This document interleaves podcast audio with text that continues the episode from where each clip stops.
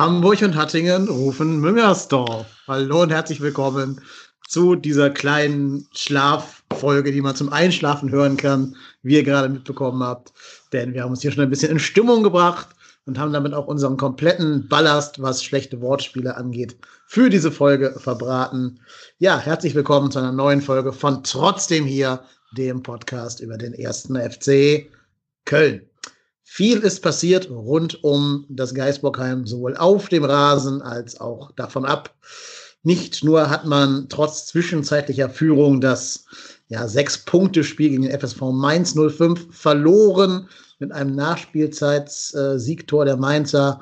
Auch hat man seinen Trainer verloren. Horst Held muss jetzt seine Schnitzel selber braten. Oder vielleicht kann Friedhelm Funkel auch sehr gute Schnitzel zubereiten. Das werden wir jetzt alles herausfinden, denn es wird heute, glaube ich, eine sehr äh, turbulente Folge, in der es ganz viel zu, wie sagt der Portugiese, unraveln gibt. Und da habe ich den, äh, den Entwürmmeister am Start, den Ruhrport-Hennis, den Marco. Moin Marco, grüß dich. Guten Morgen, hi. Oder, nee, Abend sogar. Äh, ja. Hast dich wiederholt von einer schlechten Laune am, am äh, Vorabend. Ähm, nee, nein, also hat ehrlicherweise nein. Ähm, gestern war meine Laune ähm, genauso beschissen, wie sie heute Morgen war. Ähm, die, meine schlechte Laune hat auch heute direkt mein erster Kollege abgekriegt, der mich angerufen hat, der direkt mal richtig, richtig Lack abgekriegt. Also es tut mir auch sehr leid. Ich habe mich auch nachher, musste mich auch nachher für meine Wortwahl entschuldigen. Ähm, ja, ich war heute noch etwas angefressen. Ja, kann ich verstehen. Geht wahrscheinlich sehr, sehr vielen anderen FC-Fans genauso. Ich musste mich auch beherrschen, ein paar aufmüpfigen jungen Schülern, deren Nase mehr so in Karl-Heinz Rummenigge Manier aus der Nas äh, Maske rausschaute, nicht zu sehr die Meinung zu geigen, sondern sie ganz freundlich darauf hinzuweisen, den Rüssel wieder einzupacken. Aber ich konnte mich gerade noch beherrschen, denn die können ja auch nichts dafür. Mal gucken, ob wir heute rausarbeiten können, wer was dafür kann. Und da haben wir uns heute einen besonderen, ja, ich möchte sagen, FC-Experten eingeladen. Der Go-To-Guy des Rasenfunks, wenn es um die FC-Belange geht. Inzwischen ist er bei der ARD-Doping-Redaktion gelandet und bei fc.com auch noch aktiv. Arne Steinberg. Moin Arne, grüß dich. Hallo ihr beiden, hallo. Vielen Dank für diese äh, schöne Anmoderation. Das hat mich sehr gefreut. Ja, schön, dass du da bist für so eine ganz wichtige Folge, in der es, äh, glaube ich, auch wichtig ist, jemanden mit ein bisschen mehr Sachverstand zu haben, als wir beiden ihn mitbringen. Wie ist deine Laune nach dem gestrigen Spiel, Arne? Noch einigermaßen gefasst noch. Ähm, ich glaube, es ist ja jetzt nichts gewesen, was äh, überraschend kam. Ähm, also zumindest die Trennung von Markus Gisdol. Der Spielverlauf selber war dann natürlich auch äh, des FC würdig. Also es hätte mich gewundert, wenn es unspektakulär vonstatten gegangen wäre, das Ganze, dass man dann nach einem halbwegs vernünftigen Spiel in der Nachspielzeit durch so ein Tor verlieren muss. Ähm, ja, das können in der Bundesliga, glaube ich, nur ganz wenige Vereine. Das stimmt und ich glaube, die teilen sich gerade auch einen Tabellenplatz da unten, zumindest die Nachbarschaft. Ähm, ja, ganz genau. Ich habe ja ein paar Mal das Statement gehört, na, jetzt haben wir halt verloren, aber zumindest sind wir dann Gisto los. Ob ich das so bedingungslos unterschreiben kann, weiß ich nicht. Wie steht ihr denn zu so einem Statement, dass man jetzt sagt, okay, lieber ein Ende mit Schrecken als ein Schrecken ohne Ende und dafür diese Niederlage gegen Mainz in Kauf nehmt, nimmt? Hm. Vielleicht die schwierigste Frage am Anfang. Ja, klar. ja, ähm, wenn ich beginnen darf, Marco, äh, ja, ja, mach ruhig, mach ruhig. dann würde ich, würd ich sagen, ähm, dann ist die Frage, wann definiert man oder wie definiert man das Ende und wie definiert man den Schrecken? Also ich glaube, äh, dass es da in der Beziehung zwischen Markus Gisdol und dem 1. FC Köln äh, schon eine gewisse Vorlaufzeit gab, was eine mögliche Trennung anbetraf. Das ist jetzt nichts Neues. Ähm, ich meine, wir gehen mal zurück äh, zum 1 zu 6 gegen Werder Bremen in der vergangenen Saison am 34. Spieltag. Da war jetzt auch nicht alles rosig. So, das ist jetzt fast ein Jahr her.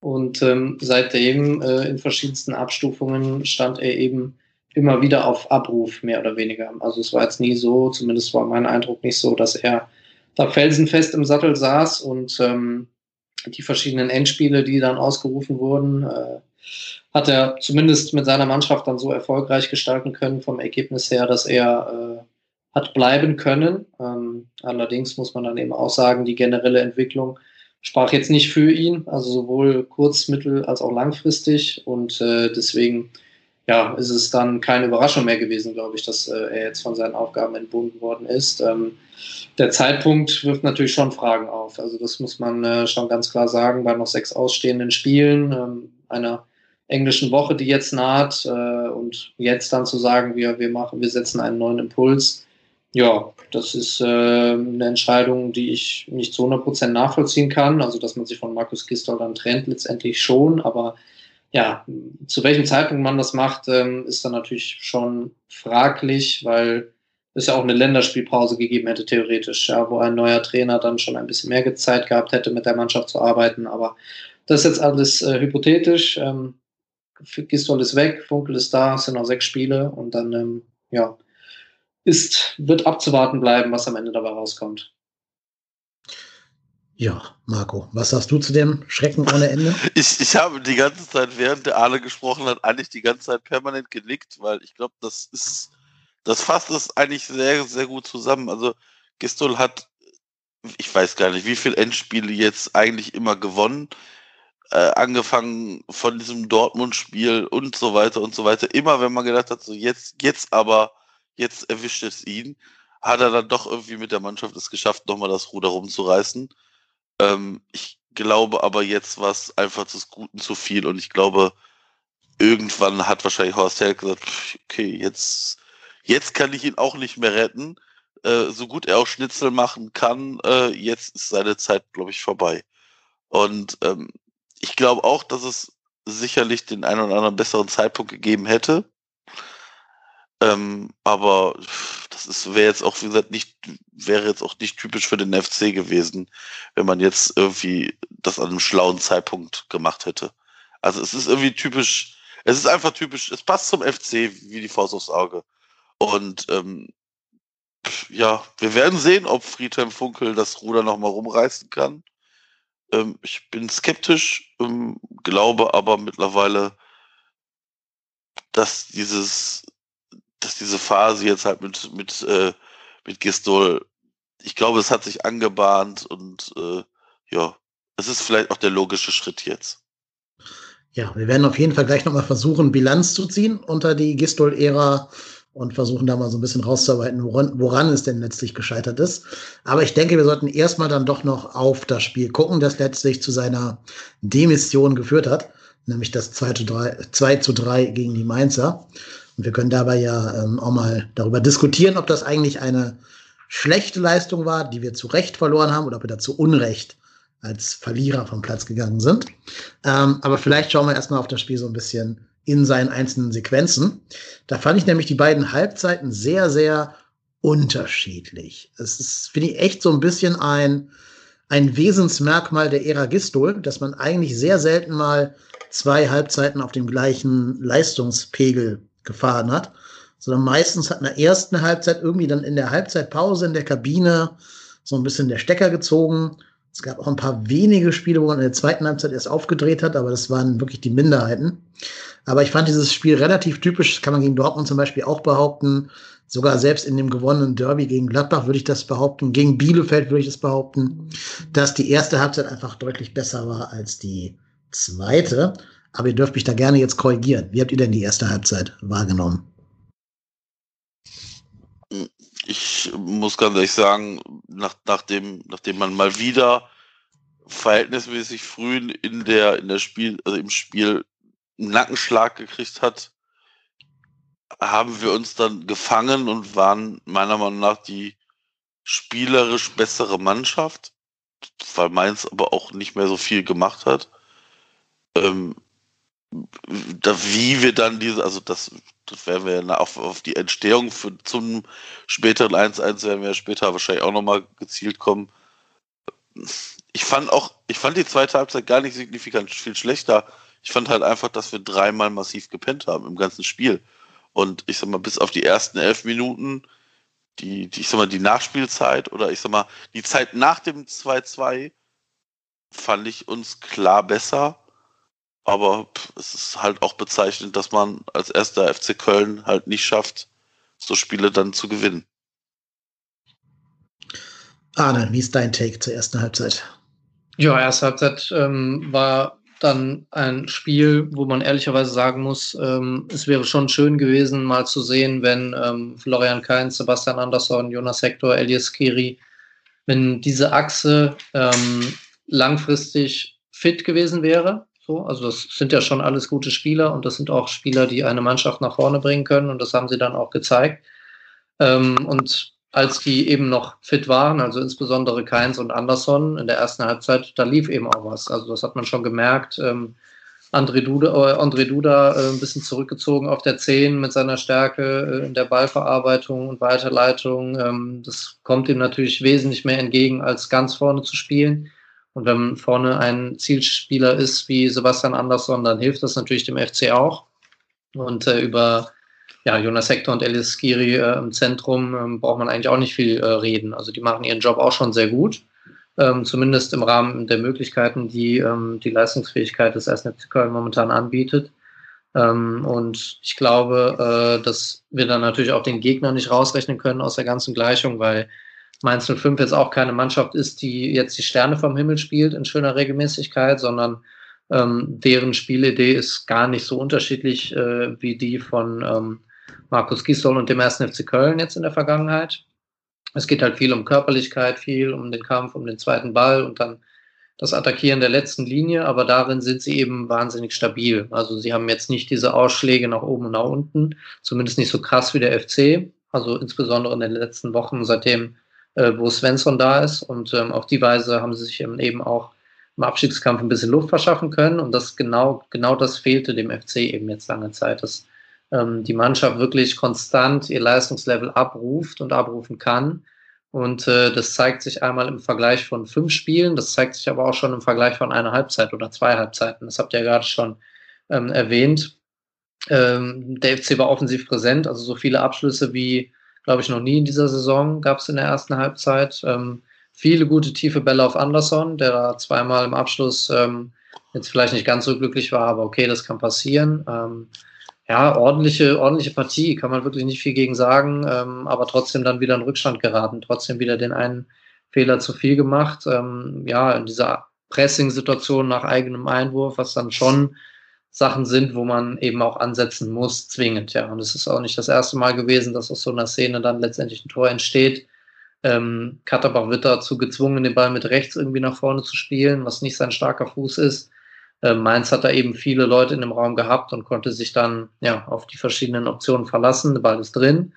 So, und dann ist natürlich schon schwierig, wenn der FC ähm, punkten will und du schon nach zehn Minuten einmal hinten liegst mit 0 zu 1. Und dann, äh, ja, entwickelt sich dann eben auch so ein Spiel, wo man trotz der vielen Chancen, die man hat, äh, nicht unbedingt ja, schnell in Führung geht. Ähm, das war dann eben so ein bisschen das Problem. Dann hat es diesen Handelfmeter gebraucht. Ähm, also ich rede ungern über, über Regelungen und über ähm, Schiedsrichterleistungen, aber ja, normalerweise ist das eben auch kein, keine Szene, zumindest für mich, aus der jetzt unmittelbar ein Handelfmeter hervorgehen muss. Ja, und dann ändert sich die Dynamik eben gleich mit der zweiten Halbzeit. Ne? Isibue muss raus äh, mit, mit äh, der Kopfverletzung zwei neue Spieler drin und dann hast du eben schon dann in diesem instabilen Konstrukt des ersten FC Köln eine völlig andere Dynamik.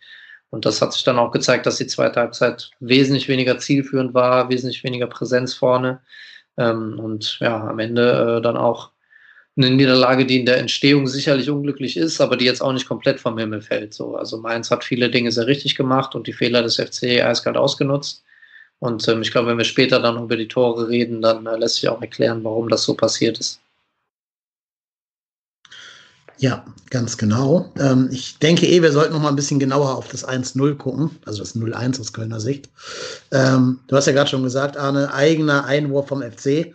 Für mich aber wieder so ein ganz, ganz typisches, ja genau, mhm. sagst es auch schon, ganz typisches äh, Gegentor, wie wir es die Saison schon so oft gesehen haben. So eine Situation, wo du als clevere Mannschaft den Ball ja eigentlich nur weit werfen muss zur Not. Schon passiert da gar nichts. Aber dann ist ja vielleicht auch ein bisschen die Unerfahrenheit, die da zugeschlagen hat bei Katterbach, dass er den Ball mehr oder weniger in das Mainzer Pressing reinwirft und da der, ich weiß nicht genau, wer der annehmende Spieler ist, der dann so ein bisschen von den ganzen, Skiri, genau, der da von den Mainzern dann auch äh, halt relativ schnell unter Druck gesetzt wird.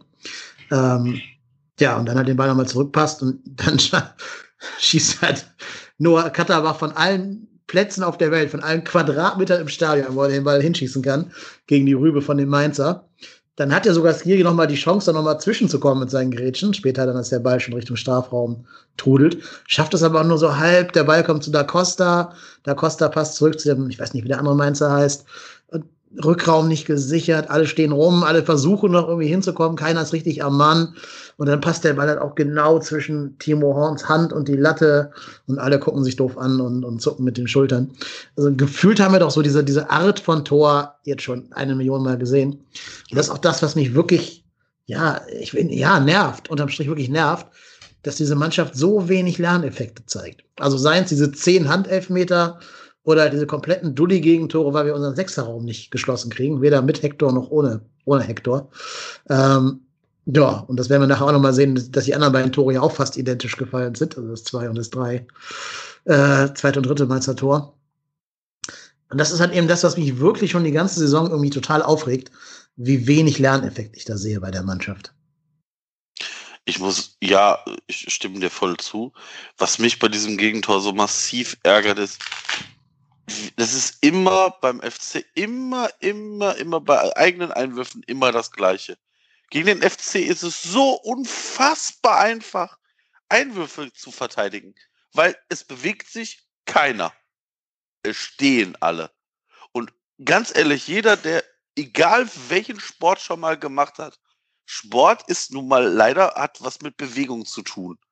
Und wenn du dich halt nicht bewegst, ja, dann ist es für jeden Gegner so unfassbar einfach, dich zuzustellen, weil du stellst dich einfach vor, den, vor deinen Mitspieler. Und das war bei diesem Einwurf genauso. Und dann kommt der Einwurf, Skiri kann auch nicht mehr viel anders machen, als den Ball irgendwie in Bedrängnis da zurückzuspielen und dann, dann kommt die Fehlerkette und dann ist das wirklich, du, du siehst, du siehst das Gegentor in der Entstehung schon. Ich habe während diese, dieser Fehlpass passierte schon gesagt, oh oh, jetzt klingelt's. Weil du, du weißt als FC Schwert schon, was passiert. Und dass der, dass der den natürlich auch genauso trifft, dass der genau da unter die Latte geht, jo, das ist typisch FC. Es ist unfassbar. Ja, ihr habt es ja gerade schon angesprochen, wenn ich da kurz einhaken darf. Ähm, es kommen ja zwei Dinge zum Tragen. Nee, es sind drei Dinge, die zum Tragen kommen. Einmal fehlender Lernprozess zweimal der Umgang äh, mit der Standardsituation Einwurf und drittens ähm, die Frage nach dem, wie geht man damit um? Wie bringt man beide Sachen zusammen? Wie äh, verbessert man sich darin? Und da kommt dann zwangsläufig auch der Trainer ins Spiel, ja, weil ein Einwurf ist nun mal die Situation, die Standardsituation, die im Spiel am häufigsten vorkommt. So, und wir reden alle immer darüber, ähm, dass Standards so wichtig sind, aber da reden wir nur von Eckbällen und Freistößen aus dem Halbfeld und so aber nie über Einwürfe. Und ähm, wenn man mal den extremen Vergleich zieht zum FC unter Holger Stanislawski, die Älteren werden sich erinnern, 2012, egal wie der Fußball damals ausgesehen hat, aber da war zumindest beim Thema Einwurf eine klare Idee. So, die Idee war in der eigenen Hälfte, warte so lange, bis ein Spieler angeworfen werden kann und der drischt den Ball nach vorne. Dann ist er erstmal aus der Gefahrenzone raus. So, ist nicht sonderlich ansehnlich, aber hat zumindest dann dazu geführt, dass man da die Fehlerquote reduziert. Und ähm, es ist natürlich dann auch logisch, dass Mainz das weiß. Ja, die scouten ja auch, die gucken ja auch. Ich glaube, die arbeiten sich, die bereiten sich ja auch ganz normal auf den Spielern vor. Und ähm, da ist natürlich so ein Einwurf die simpelste Szene, wo du, äh, wo du in eine Pressing-Situation kommen kannst. Und das hat jetzt auch funktioniert. Und ähm, wenn wir über die Häufigkeit von Gegentoren sprechen, gerade in ihrer Entstehung und dass da Muster zu erkennen sind, gerade auch jetzt gegen Mainz mit zwei Pässen in den Rückraum. Ja, das ist auch wieder immer wieder ein Thema. Fehlende Rückraumsicherung in der Verteidigung, äh, das fällt ja nicht vom Baum. Ja, das ist ja kein, äh, kein, weiß ich nicht, unwirklicher Zufall, dass es beim FC so häufig passiert, sondern es gibt ja handfeste Gründe dafür. Und ähm, dann muss man eben dann auch dem Trainerteam insofern einen Vorwurf machen und sagen, wenn solche Muster nicht erkannt werden, ja, und es äh, ist bei jeder Mannschaft der Welt so, dann ähm, entsteht eben ein Problem. Und ob der ähm, Boetius jetzt die Latte trifft, Horn den hält oder der Schuss reingeht, ist dann im Prinzip egal, weil es ist ein Abschuss, der leicht hätte verhindert werden können. Alleine dadurch, dass man den Ball nicht verliert. Und äh, das sind so die kleinen Szenen, ähm, über die man eben sprechen kann, wenn man dann eben auch so eine Weiterentwicklung oder eine, ähm, wie soll ich sagen, eine, einen Leistungsstand einer Mannschaft einfach beurteilen kann. Das fängt beim Einwurf an. Das sind ganz einfache Sachen, die Basics, ja, das komplexe Spiel Fußball in seine simpelsten Szenen zerlegt, daran zeigt sich eben, wie gut eine Mannschaft ist. Und der FC ist es eben in vielen Belangen einfach nicht. Ja, finde ich, hast du sehr gut äh, auf den Punkt gebracht. Ist auch so. Wobei man natürlich sagen muss, hast du gerade auch schon so ein bisschen anklingen lassen. Immerhin war die Reaktion auf das 1-0 gut. Also das ist ja eh was, was man der Mannschaft kaum vorwerfen kann. Die versuchen es ja zumindest immer nach dem 1-0, was ja unweigerlich fällt, ähm, meistens gegen uns, versuchen ja zumindest irgendwie noch zum Anschluss oder gar Ausgleich äh, oder Führungstreffer zu kommen. Auch in dem Spiel. Also man kann ihnen ja nicht vorwerfen, dass sie sich nach dem 1-0 hätten hängen lassen. Ich finde vor allen Dingen da positiv zu erwähnen Easy Boe. Ich finde, der hat richtig viel angeschoben über seine rechte Seite und da hatten die Mainzer auch mit ihrer Dreier-, Fünfer-Kette da ziemliche Probleme, den irgendwie in den Griff zu kriegen. Das war ja schon ähm, gegen Wolfsburg mit Roussillon ein großes Problem für den. Also das ist so das, was mich so ein kleines bisschen zuversichtlich stimmt, dass wir jetzt, glaube ich, mal endlich einen haben, der da auf rechts ähm, mir zumindest keine schlaflosen Nächte bereitet, wenn er denn wieder fit sein sollte. Aber danach sieht es ja aus, weil er schon wieder auf Instagram gepostet hat, dass er schon wieder auf dem Platz steht und da so leichte, leichte Übungen macht. Also scheint kein längerer Ausfall zu sein.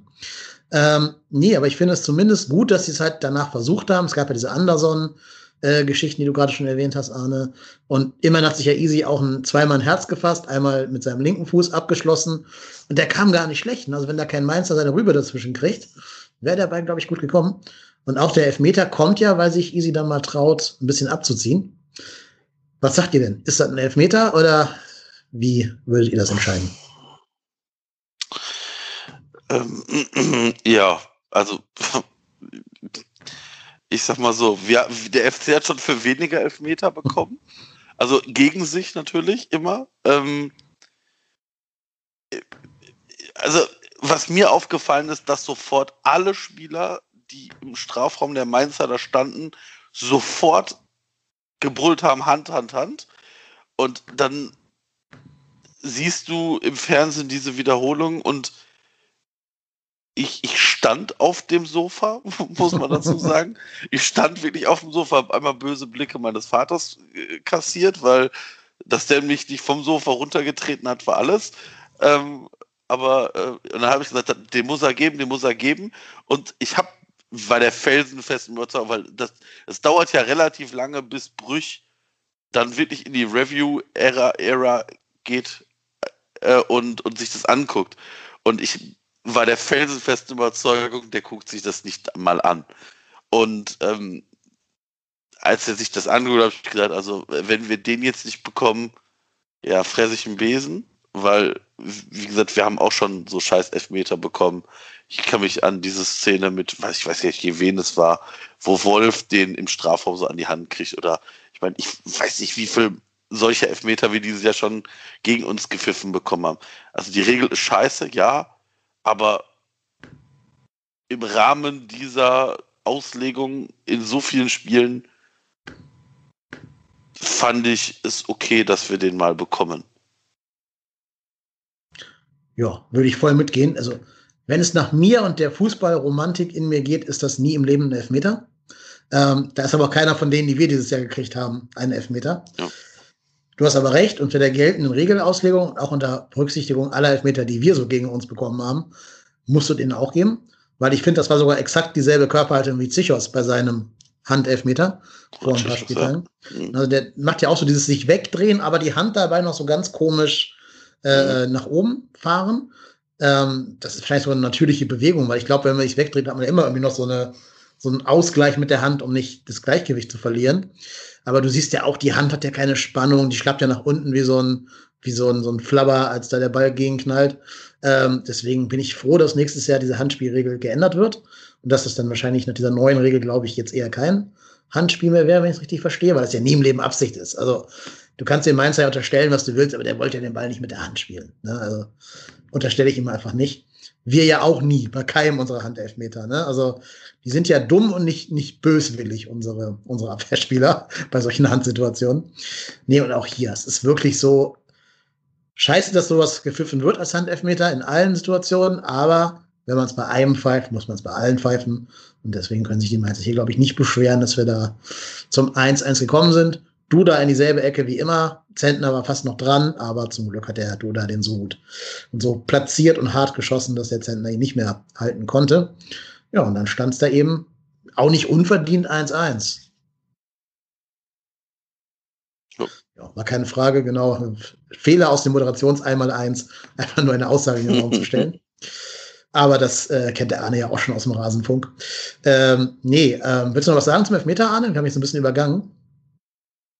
Nee, ich glaube, ist das Wichtigste gesagt. Also ich glaube, es entspricht nicht meiner Auffassung von äh, Fußballspielen, dass man Spielern im 16er wahllos den Ball an die Hand knallen kann und danach ähm, den Schiedsrichter durch heftiges Reklamieren dazu bringt, dass er in die Review Area geht und äh, sich das anguckt, weil dann wird man immer irgendwas finden. Ähm, aber diese ganze Diskussion äh, würde jetzt, glaube ich, zu weit führen. Von daher, ja, hat den Elfmeter gegeben, ist so. Ähm, von daher kann ich da jetzt nicht viel mehr zu sagen. Genau.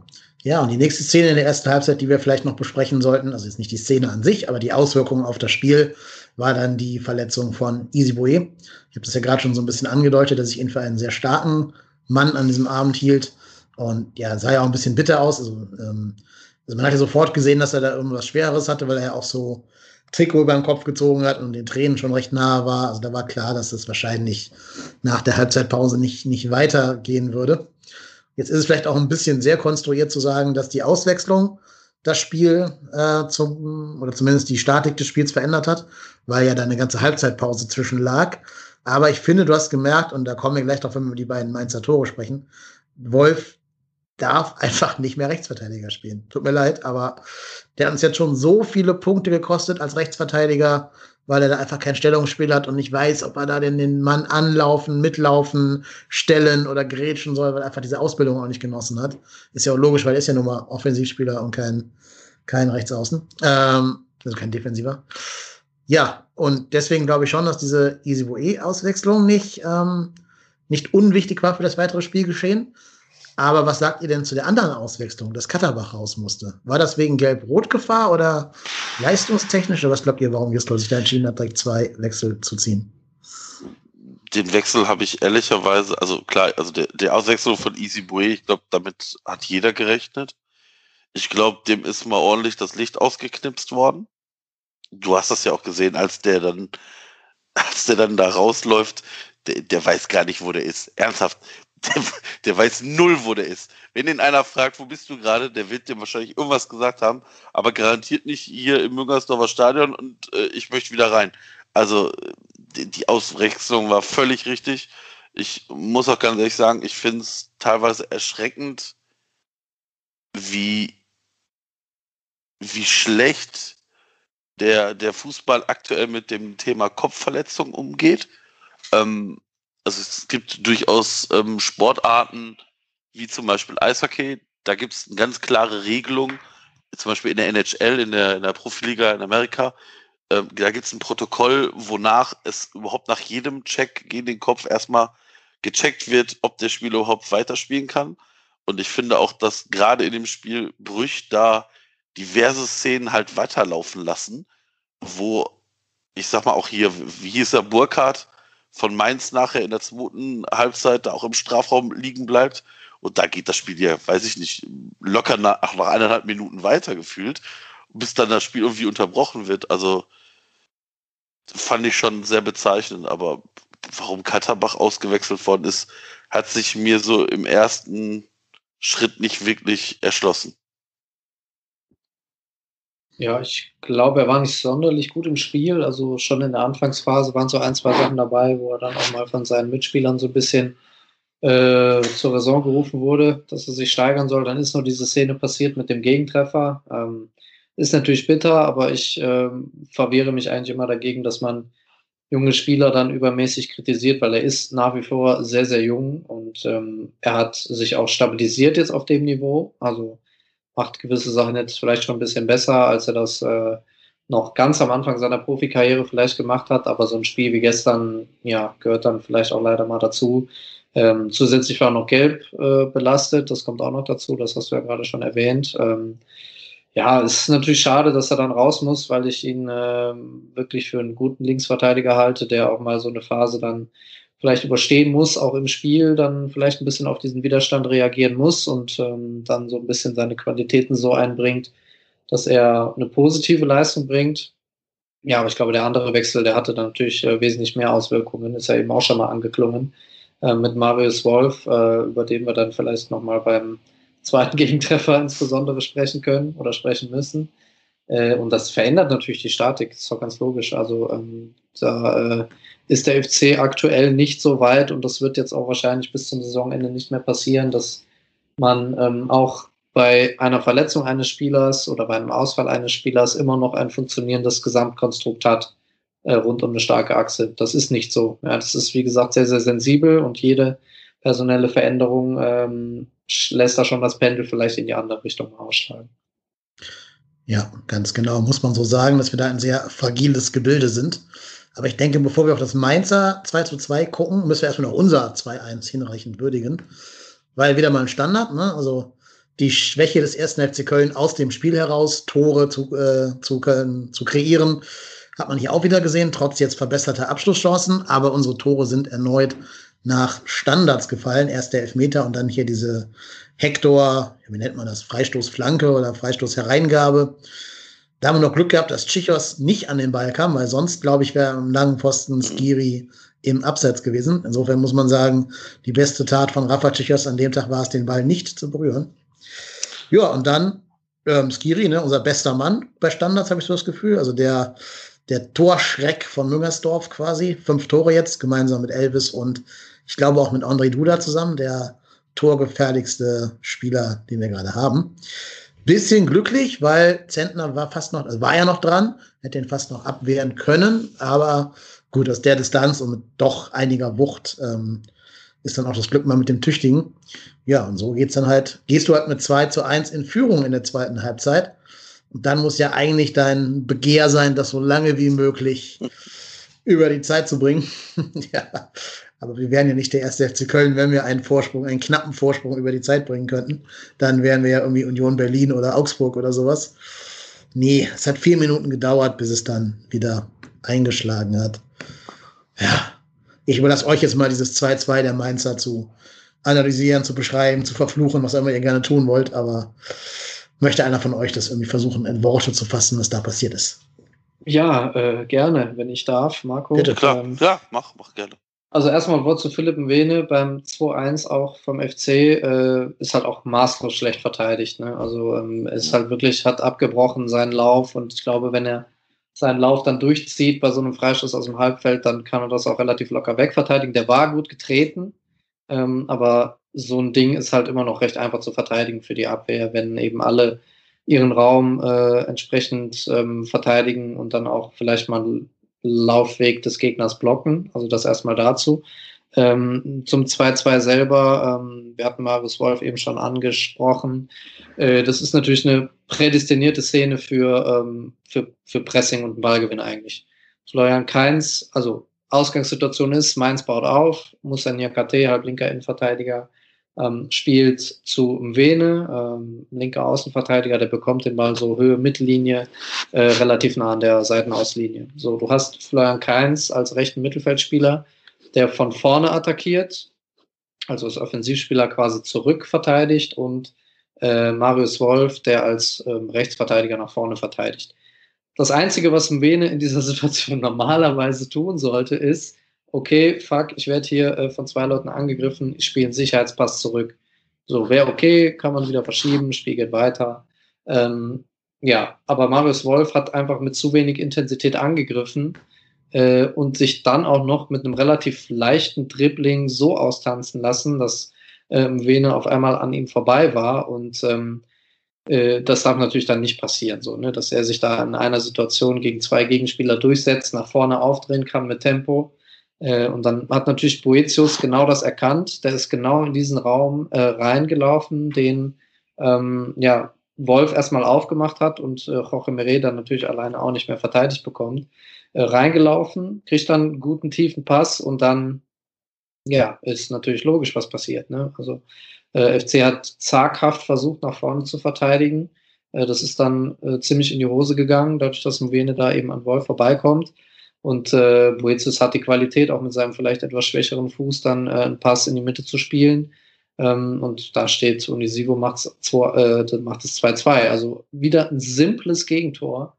Ähm, auch Chichos und Horn in der Mitte relativ weit weg von, ähm, von Unisivo. Da würde ich jetzt mal ein bisschen weniger kritisch sein. Mein Gott, das passiert halt. Das hätte halt vorher unterbunden werden müssen. Ähm, ich bin halt immer ein Freund davon, wenn man die Szene dann so analysiert, wo halt der größte Fehler passiert.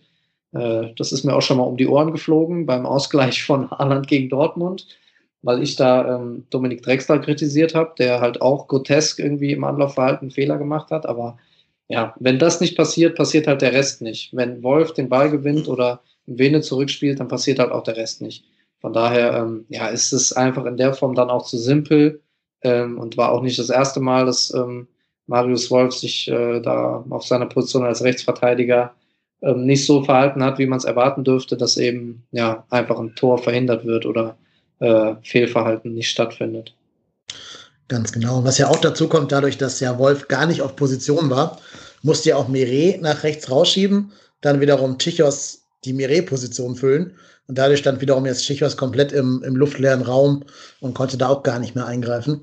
Das war so wieder mal so eine, so eine typische FC-Fehlerkette, das ist ja auch das Typische, ne? wenn bei uns einer mal einen Fehler macht, ist kaum ein anderer in der Lage, diesen Fehler auszubügeln. Es gelingt aller, allerhöchstens mal in so Spielen wie gegen Leipzig im Hinspiel, dass da der eine für den anderen mal so, so ein Ding wettmacht und auf der Linie noch geklärt wird und sowas. Aber jetzt gerade hier wird dann wie so ein Dominostein, der eine fällt um und alle anderen fallen dann sofort hinterher.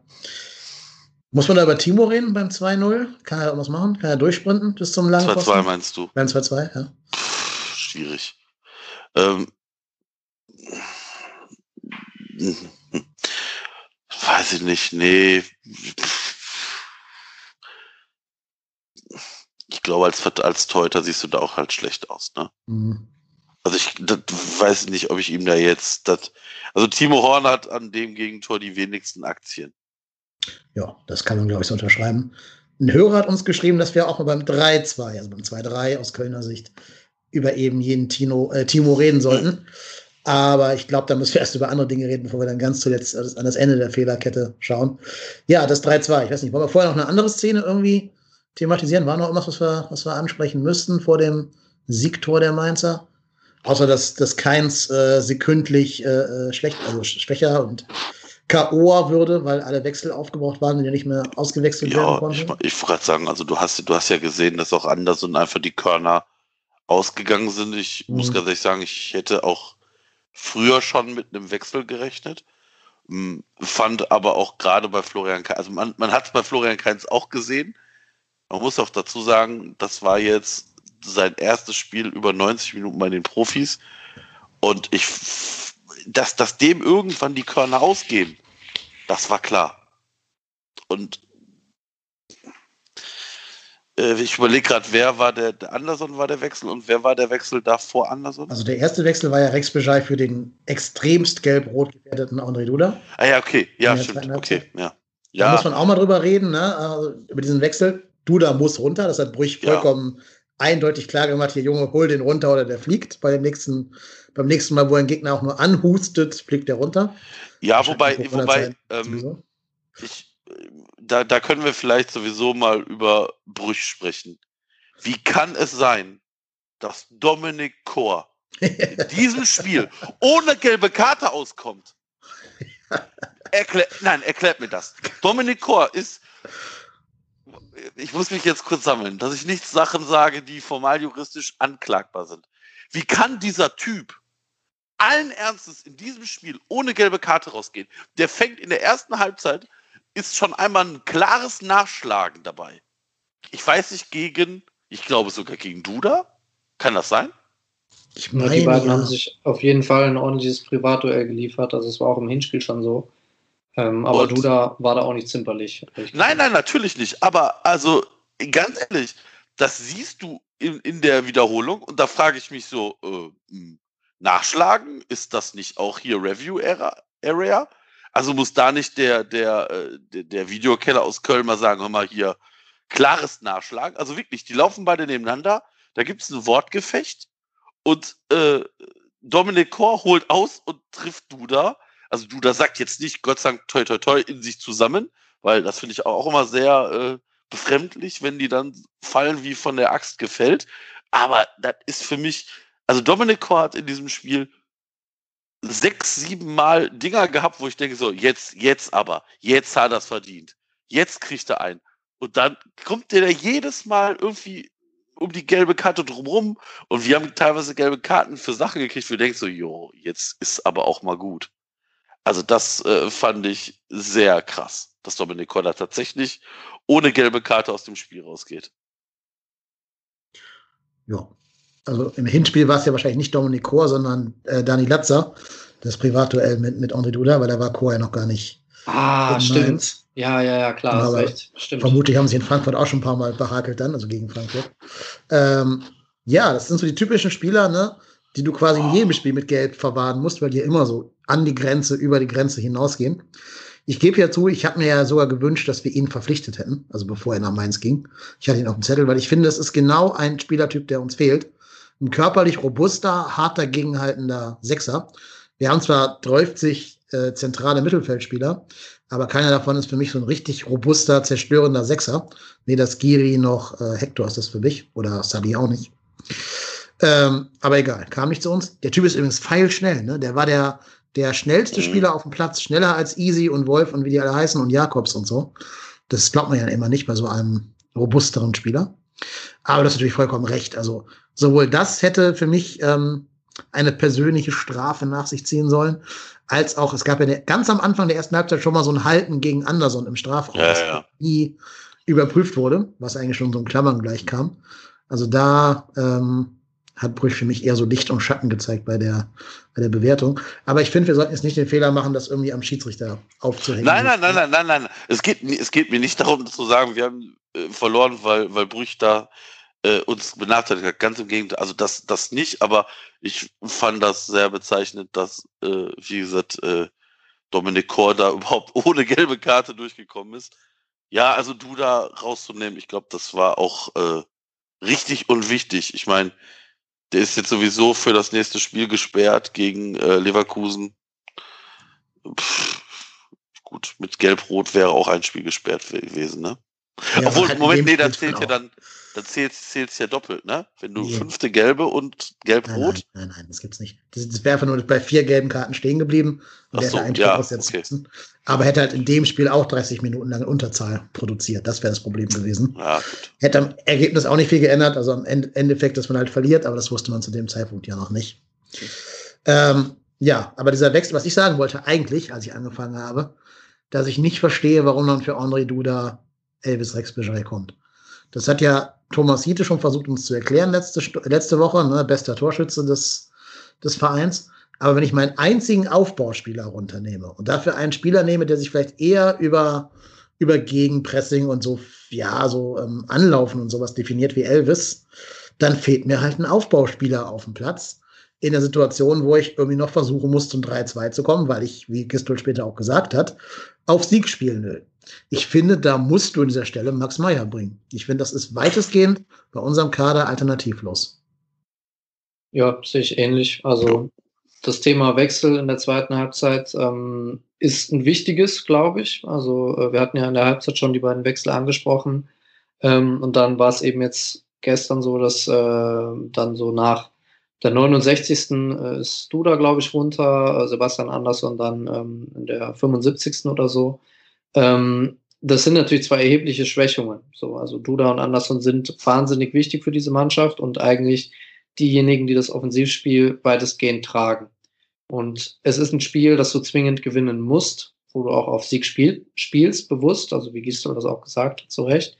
Ähm, und da habe ich diesen Wechsel auch nicht verstanden, ne? weil klar, Max Meyer fehlt vielleicht ein bisschen die Wettkampfpraxis und klar, Elvis Rexbitschei hat schon äh, fünf Tore geschossen, aber äh, du musst doch irgendwie sicherstellen, dass der Ball irgendwie noch einigermaßen zielführend im letzten Drittel ankommt.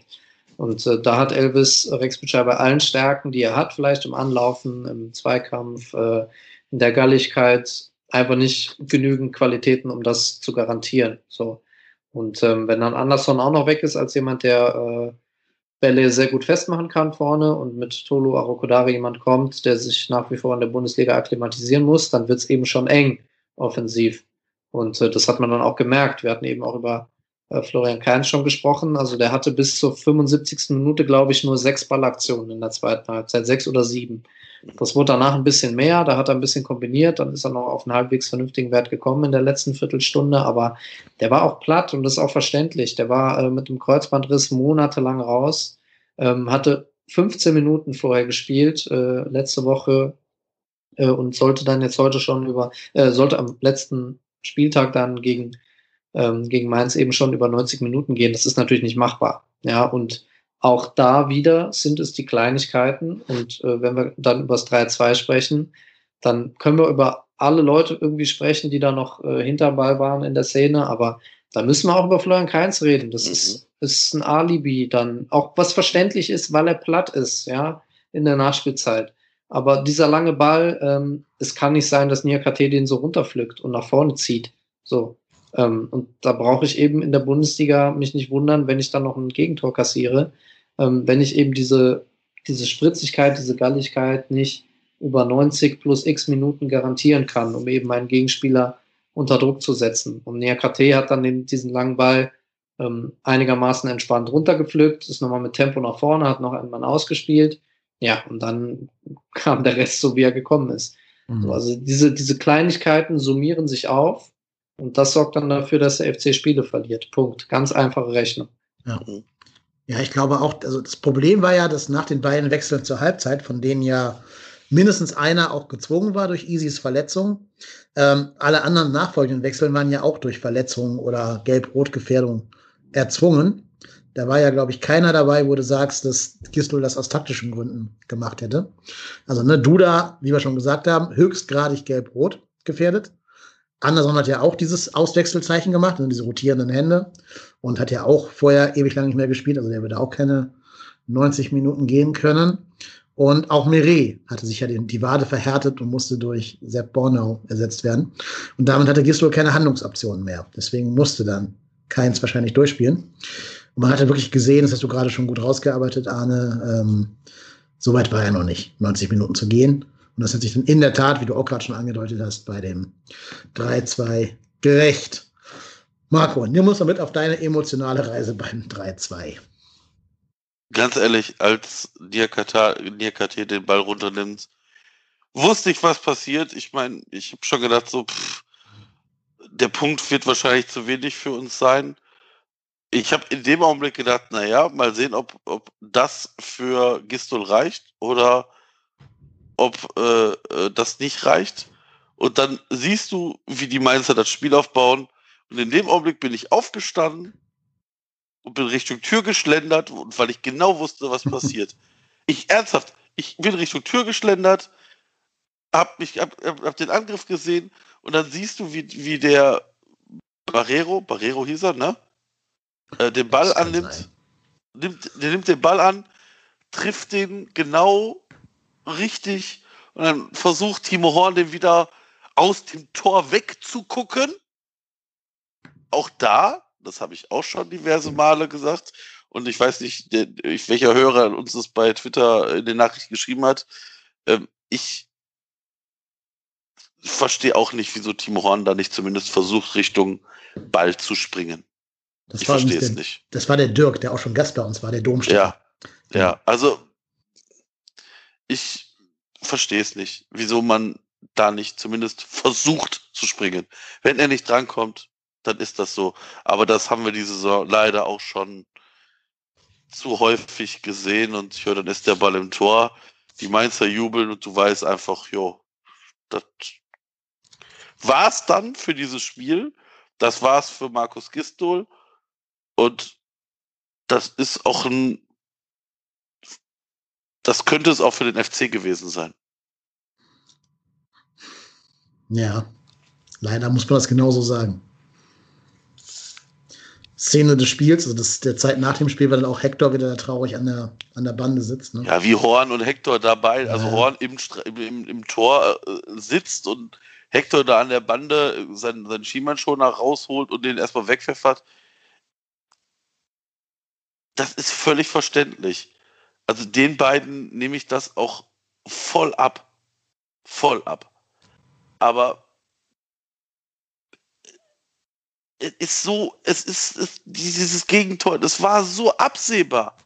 Weil die Mainz halt die, genau, was der, wie der Arne das vorhin gesagt hat, diese Körner noch haben, wir nicht mehr und ja, dann, wir fangen uns halt diese scheiß Gegentore jedes Mal. Jedes Mal. Ich weiß nicht, wie oft wir so Gegentore schon diese Saison kassiert haben. Weil die Spieler einfach nicht mehr auf der Höhe des Geschehens sind. Ja, dann, dann gucken sich alle an. Ja, das ist ja so traurig. Und ja, das, es, es reicht einfach aktuell nicht für Bundesliga. Es reicht einfach nicht. Und ganz ehrlich, wenn ich auf unser Restprogramm gucke und da jetzt sehe Leverkusen und Leipzig, ja, danke auch. Das sind schon mal null Punkte, wenn man es mal ganz realistisch sieht. Ja, aufs Restprogramm kommen wir gleich. Das machen wir gleich. Ach so. Da habe ich, ja. auch, hab ich auch eine andere Meinung zu als du, aber das können wir gleich nochmal Ja. on air diskutieren, also wenn wir soweit sind. Müssen wir noch was zu dem 3-2 oder 2-3 der Mainzer sagen? Oder haben wir das jetzt abgefrühstückt sozusagen? Fand ich gut gemacht von äh, Barreiro, ehrlich gesagt. Also zu dem Zeitpunkt noch den Ball so zu kontrollieren, technisch so abzuschließen, macht schon gut. Ich glaube, muss man auch mal loben, wenn man so Ja, sieht. klar.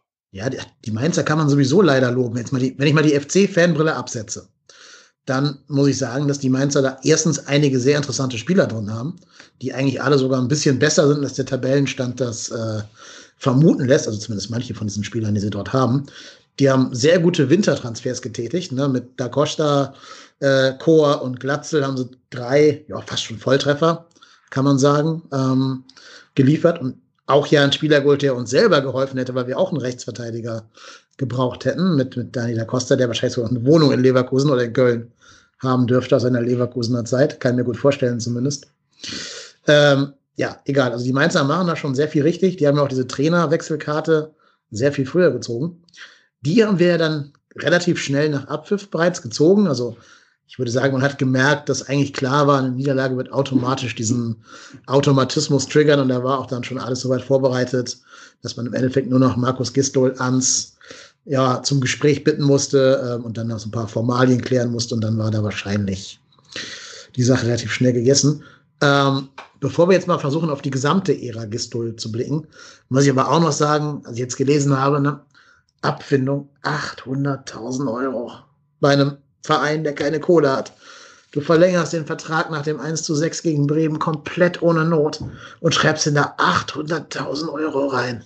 Obwohl du weißt, dass das doch wahrscheinlich keine Ehe für die Ewigkeit werden wird. Oh, also, boah. Ja, wer macht Puh. die Verträge beim 1. FC Köln, ist Ja. die Frage. Da ist jemand nicht für zuständig. Ja. Schon mal gar nicht derjenige, der Finanzvorstand ist. Schon mal gar nicht. Ich möchte hier keine Unruhe in diesem Verein jetzt haben. Also, Alles, alles die Schuld von Stefan Müller-Römer, das wissen wir. ja, genau, der mit seinen langen Haaren ist dafür schuld. Ja, Ja, aber ganz, wer auch, also es war ja eine Co-Produktion, was man so hört, von Held und seinem Finanzguru äh, Guru Alex Werde da in Kombination, aber ich weiß bis heute nicht, was die beiden da gerissen hat oder geritten hat, sagt man, ähm, da 800.000 Euro reinzuschreiben. Also ich habe ja sogar lange Zeit hier Verständnis für die Verlängerung aufgebracht, weil ich dachte, die hätten dem damit irgendeine Klausel abgekauft. Nach dem Motto, kriegst ein Jahr mehr, aber dafür können wir dich ein bisschen billiger äh, ne, entlassen, halt, wenn es nichts nichts werden sollte. Aber selbst das war, war ja nicht der Fall. Wir haben ja im Endeffekt gerade einen Spielertransfer, also von einem, ja gut, von einem Nachwuchsspieler vielleicht, verballert für diese, für diese Trainerentlassung, die komplett absehbar war. Wo jeder wusste, der hat gerade, was weiß ich, 18 Spiele nicht mehr gewonnen oder sowas. Ähm, dann schreibst du dem da rein, ja, Markus, wenn das nicht klappt, dann geben wir dir mal ein schönes kleines äh, hier Abschiedsgeschenk in Form von 800.000 Euro. Dann kannst du noch schön dein Eigenheim im Schwarmländle finanzieren. Aber ich weiß nicht, ob das noch mit, ich muss aufpassen, was ich jetzt sage, aber ob das so alles im Sinne des Vereins ist, was da so geschieht. Ja, aber auch das ist ja nichts Neues. Ich meine, ähm, das hat es ja auch schon bei vorherigen Entlassungen gegeben, sowohl auf Position Geschäftsführung als auch äh, beim Trainerteam. Ähm, es kommt ja nicht ganz ungefähr, dass äh, einige Leute im Umfeld vom Selbstbedienungsladen 1. FC Köln äh, reden und ähm, ja, dass äh, Markus Gisdol da ähm, nur mit relativ geringer Wahrscheinlichkeit seinen Vertrag bis 2020, äh, 2023, sorry, erfüllt hätte. Das ist ja auch nichts Neues. Von daher hat mich das jetzt weniger geärgert oder weniger umtrieben, weil das ja dann nur noch die Konsequenz ist von den Entscheidungen oder Fehlentscheidungen, die getroffen wurden in der jüngeren Vergangenheit. Jo. Es ist schon, also wir werden gleich nochmal darauf sprechen kommen, was so unser, sowohl unser Geschäftsführer als auch unser Vorstand so alles ähm, fabrizieren. Aber dann können wir erstmal jetzt so, so einen Gedankenpin da reinmachen und mal versuchen, auf die, auf die Ära Gistol zurückzublicken. Es war ja nicht alles schlecht in dieser Ära. Ne? Also man kann ja nicht sagen, dass das hier so ein, ja, so ein Markus Anfang war, wo gar nichts irgendwie funktioniert. Das stimmt ja nicht. Ich würde sogar fast so weit gehen und sagen, dass Markus Gistol uns ein paar der schönsten Momente der letzten vier Jahre beschert hat. Derby-Sieg, äh, die diversen hohen Siege gegen Schalke, gegen Freiburg und Berlin und so weiter. Es müssen auch von dem, was ich gehört habe, geile Auswärtsfahrten mit dabei gewesen sein und so. Da kann man ihm ja gar nicht vorwerfen. Und ich meine, er hat immerhin auch geschafft, ein paar junge Spieler in die Mannschaft zu integrieren, also richtig als Bestandteil der Mannschaft und nicht nur so als so Alibi-Wechsel in der 89. oder irgendwas. Die Mannschaft ist körperlich fit, jetzt mal keins Anderson außen vor wegen Verletzungen, aber so im Grundtenor ist sie fit. Ne? Ähm, das kann man ihm ja alles gar nicht vorwerfen. Habt ihr noch andere positive Dinge aus der Ära Gistol mitgenommen, bevor wir über die negativen reden werden? Also ich musste gerade einmal schmunzeln, dass du gesagt hast, das sind die, das ist äh, die schönsten Momente seit vier Jahren. Das zeigt doch, wie schwach die, die Trainerauswahl davor war. Ich meine, wenn wir jetzt auf den Trainer gucken, der, glaube ich, mit Abstand die schlechteste Quote aller FC-Trainer wahrscheinlich in der Bundesliga hat. Ich glaube, er ist nur elf, elf schlechtester, ne? habe ich gelesen. Ja, aber ich meine, das ist jetzt auch schon nicht gut, ne? aber ähm, ja, ja, also ich, ich gebe dir recht, es war sicherlich nicht alles schlecht, aber es war irgendwie halt immer auch gab diese richtig gute Phase, ähm, nachdem er uns übernommen hat und eigentlich auch schon keiner mehr irgendwie einen Pfifferling auf uns gesetzt hat mit dieser Wahnsinns-Siegesserie, aber danach wurde es ja ehrlicherweise sehr, sehr mau.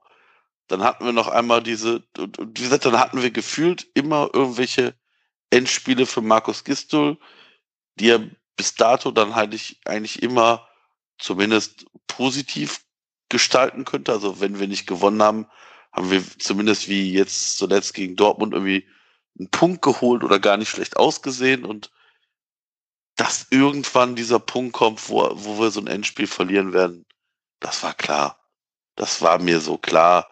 Und ähm, es ist halt bezeichnend, dass das genau zu dem jetzigen Zeitpunkt passiert, wo halt wir in der Saison sicherlich schon bessere Zeitpunkte. Das hatten wir vorhin schon mal, das hatte der Arne vorhin schon irgendwie angedeutet, dass wir hätten schon in der ganzen Saison schon bessere Zeitpunkte für einen Wechsel, für einen Trainerwechsel gehabt. Dass das natürlich genau jetzt ist, ist halt auch typisch FC. Ja, das Schlechteste aus beiden Welten, ne? Sowohl den rechten Moment verpasst, als auch jetzt halt die letzte Patrone verschossen. Mal schauen. Noch ist, noch ist es ja nicht schief gegangen. Also insofern noch kein, kein Grund für Trübsal. Arne, hast du noch positive Dinge, die aus der Ära Gistol in Erinnerung bleiben werden? Ja, ich, ich tue mir schwer mit diesem Schwarz-Weiß-Denken. Ähm, natürlich war nicht alles schlecht. Also ich habe Markus Gistol trotz aller Kritik, äh, die ich auch schon zu einem relativ frühen Zeitpunkt an dieser Verpflichtung geäußert habe, menschlich als immer sehr angenehm wahrgenommen. Ähm, er hat sich äh, dann auch relativ äh, stilvoll verabschiedet, wie ich fand. Von daher ist das alles soweit okay. Aber ähm, wenn wir zurückgehen in den November 2019, ähm, dann fällt natürlich schon auf, dass diese Verpflichtung damals, auch die Verpflichtung von Horst Held, ähm, dass die von vielen Leuten, äh, inklusive mir, damals schon relativ kritisch betrachtet wurde, äh, eben in dem Wissen, dass beide jetzt bei ihren vorherigen Stationen nicht unter Beweis gestellt haben, dass sie für nachhaltig erfolgreiches Arbeiten stehen. Und das muss man dann auch einfach wieder hervorholen. Da darf man sich auch nicht blenden lassen, finde ich, von ähm, den acht Siegen aus zehn Spielen, die es zwischenzeitlich mal gegeben hat. Klar, das war okay, aber es gab dann eben auch auf der anderen Seite der Waage genügend negative Punkte.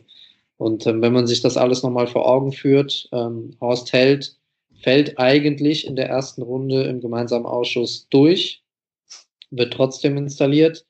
Ähm, Markus Gisdol ist dann Plan A und äh, danach nagelt man sich so darauf fest, dass man viele kurzfristige ähm, Investitionen unternimmt, damit beide ähm, ihren Posten behalten. Also war ja mit Marc Uth, ähm, Toni Leisner und so im Winter der vergangenen Saison auch Elvis Rexbitschei, auch wenn der jetzt anderthalb Jahre äh, Live-Vertrag hatte.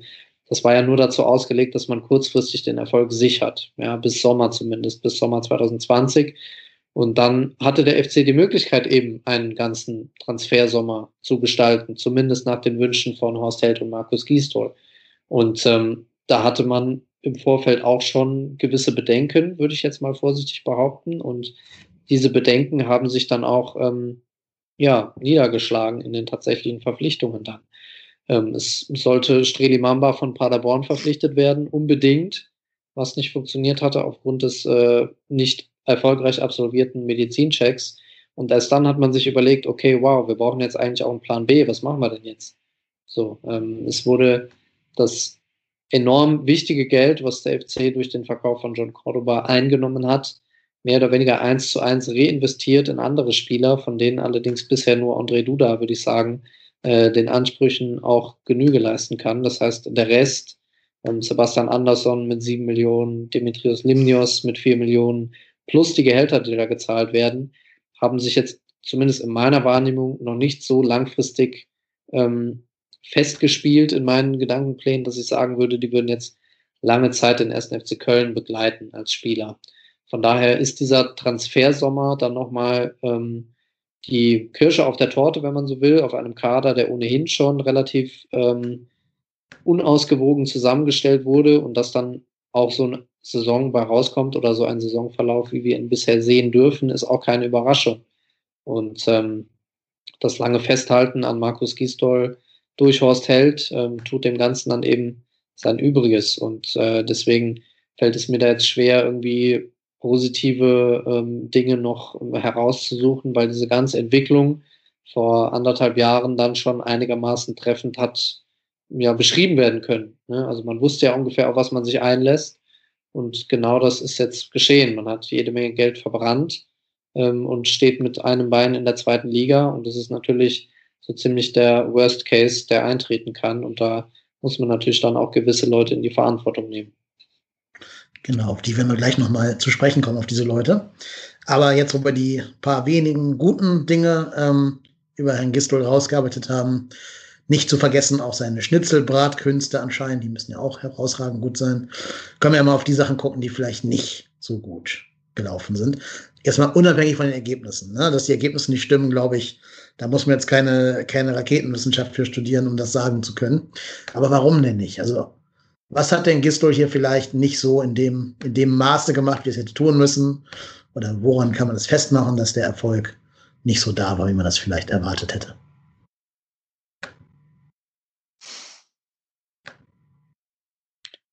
Soll ja. ich anfangen sonst? Oder willst äh, du nee, dann fang ruhig an. Ich wollte nur sagen, dass was mir gefehlt hat, ist, also zwei Dinge eigentlich die Spielidee, die am Anfang ja noch zu erkennen war in der guten Zeit, hat sich ja mit jedem Spiel mehr ein bisschen verloren.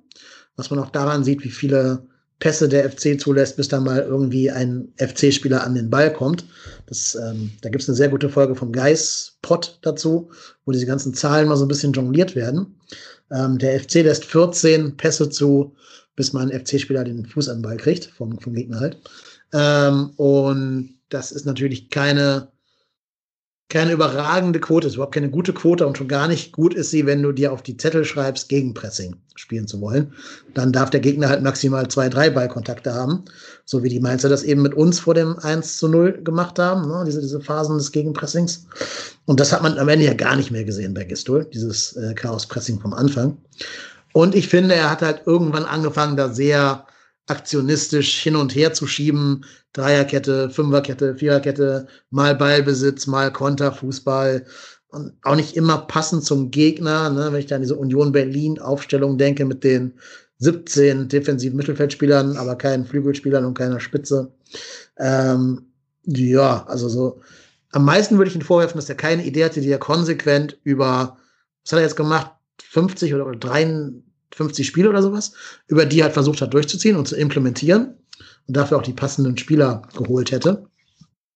Und dass er sich selber halt so ein bisschen verloren hat in diesem, in diesem Panikmodus, äh, einfach hin und her zu schieben, weil immer er meint, dass das eine System mehr Stabilität verspricht als das andere und es hat immer sich nur für drei, vier, fünf Spieltage gehalten, dann war da die Herrlichkeit auch schon wieder vorbei.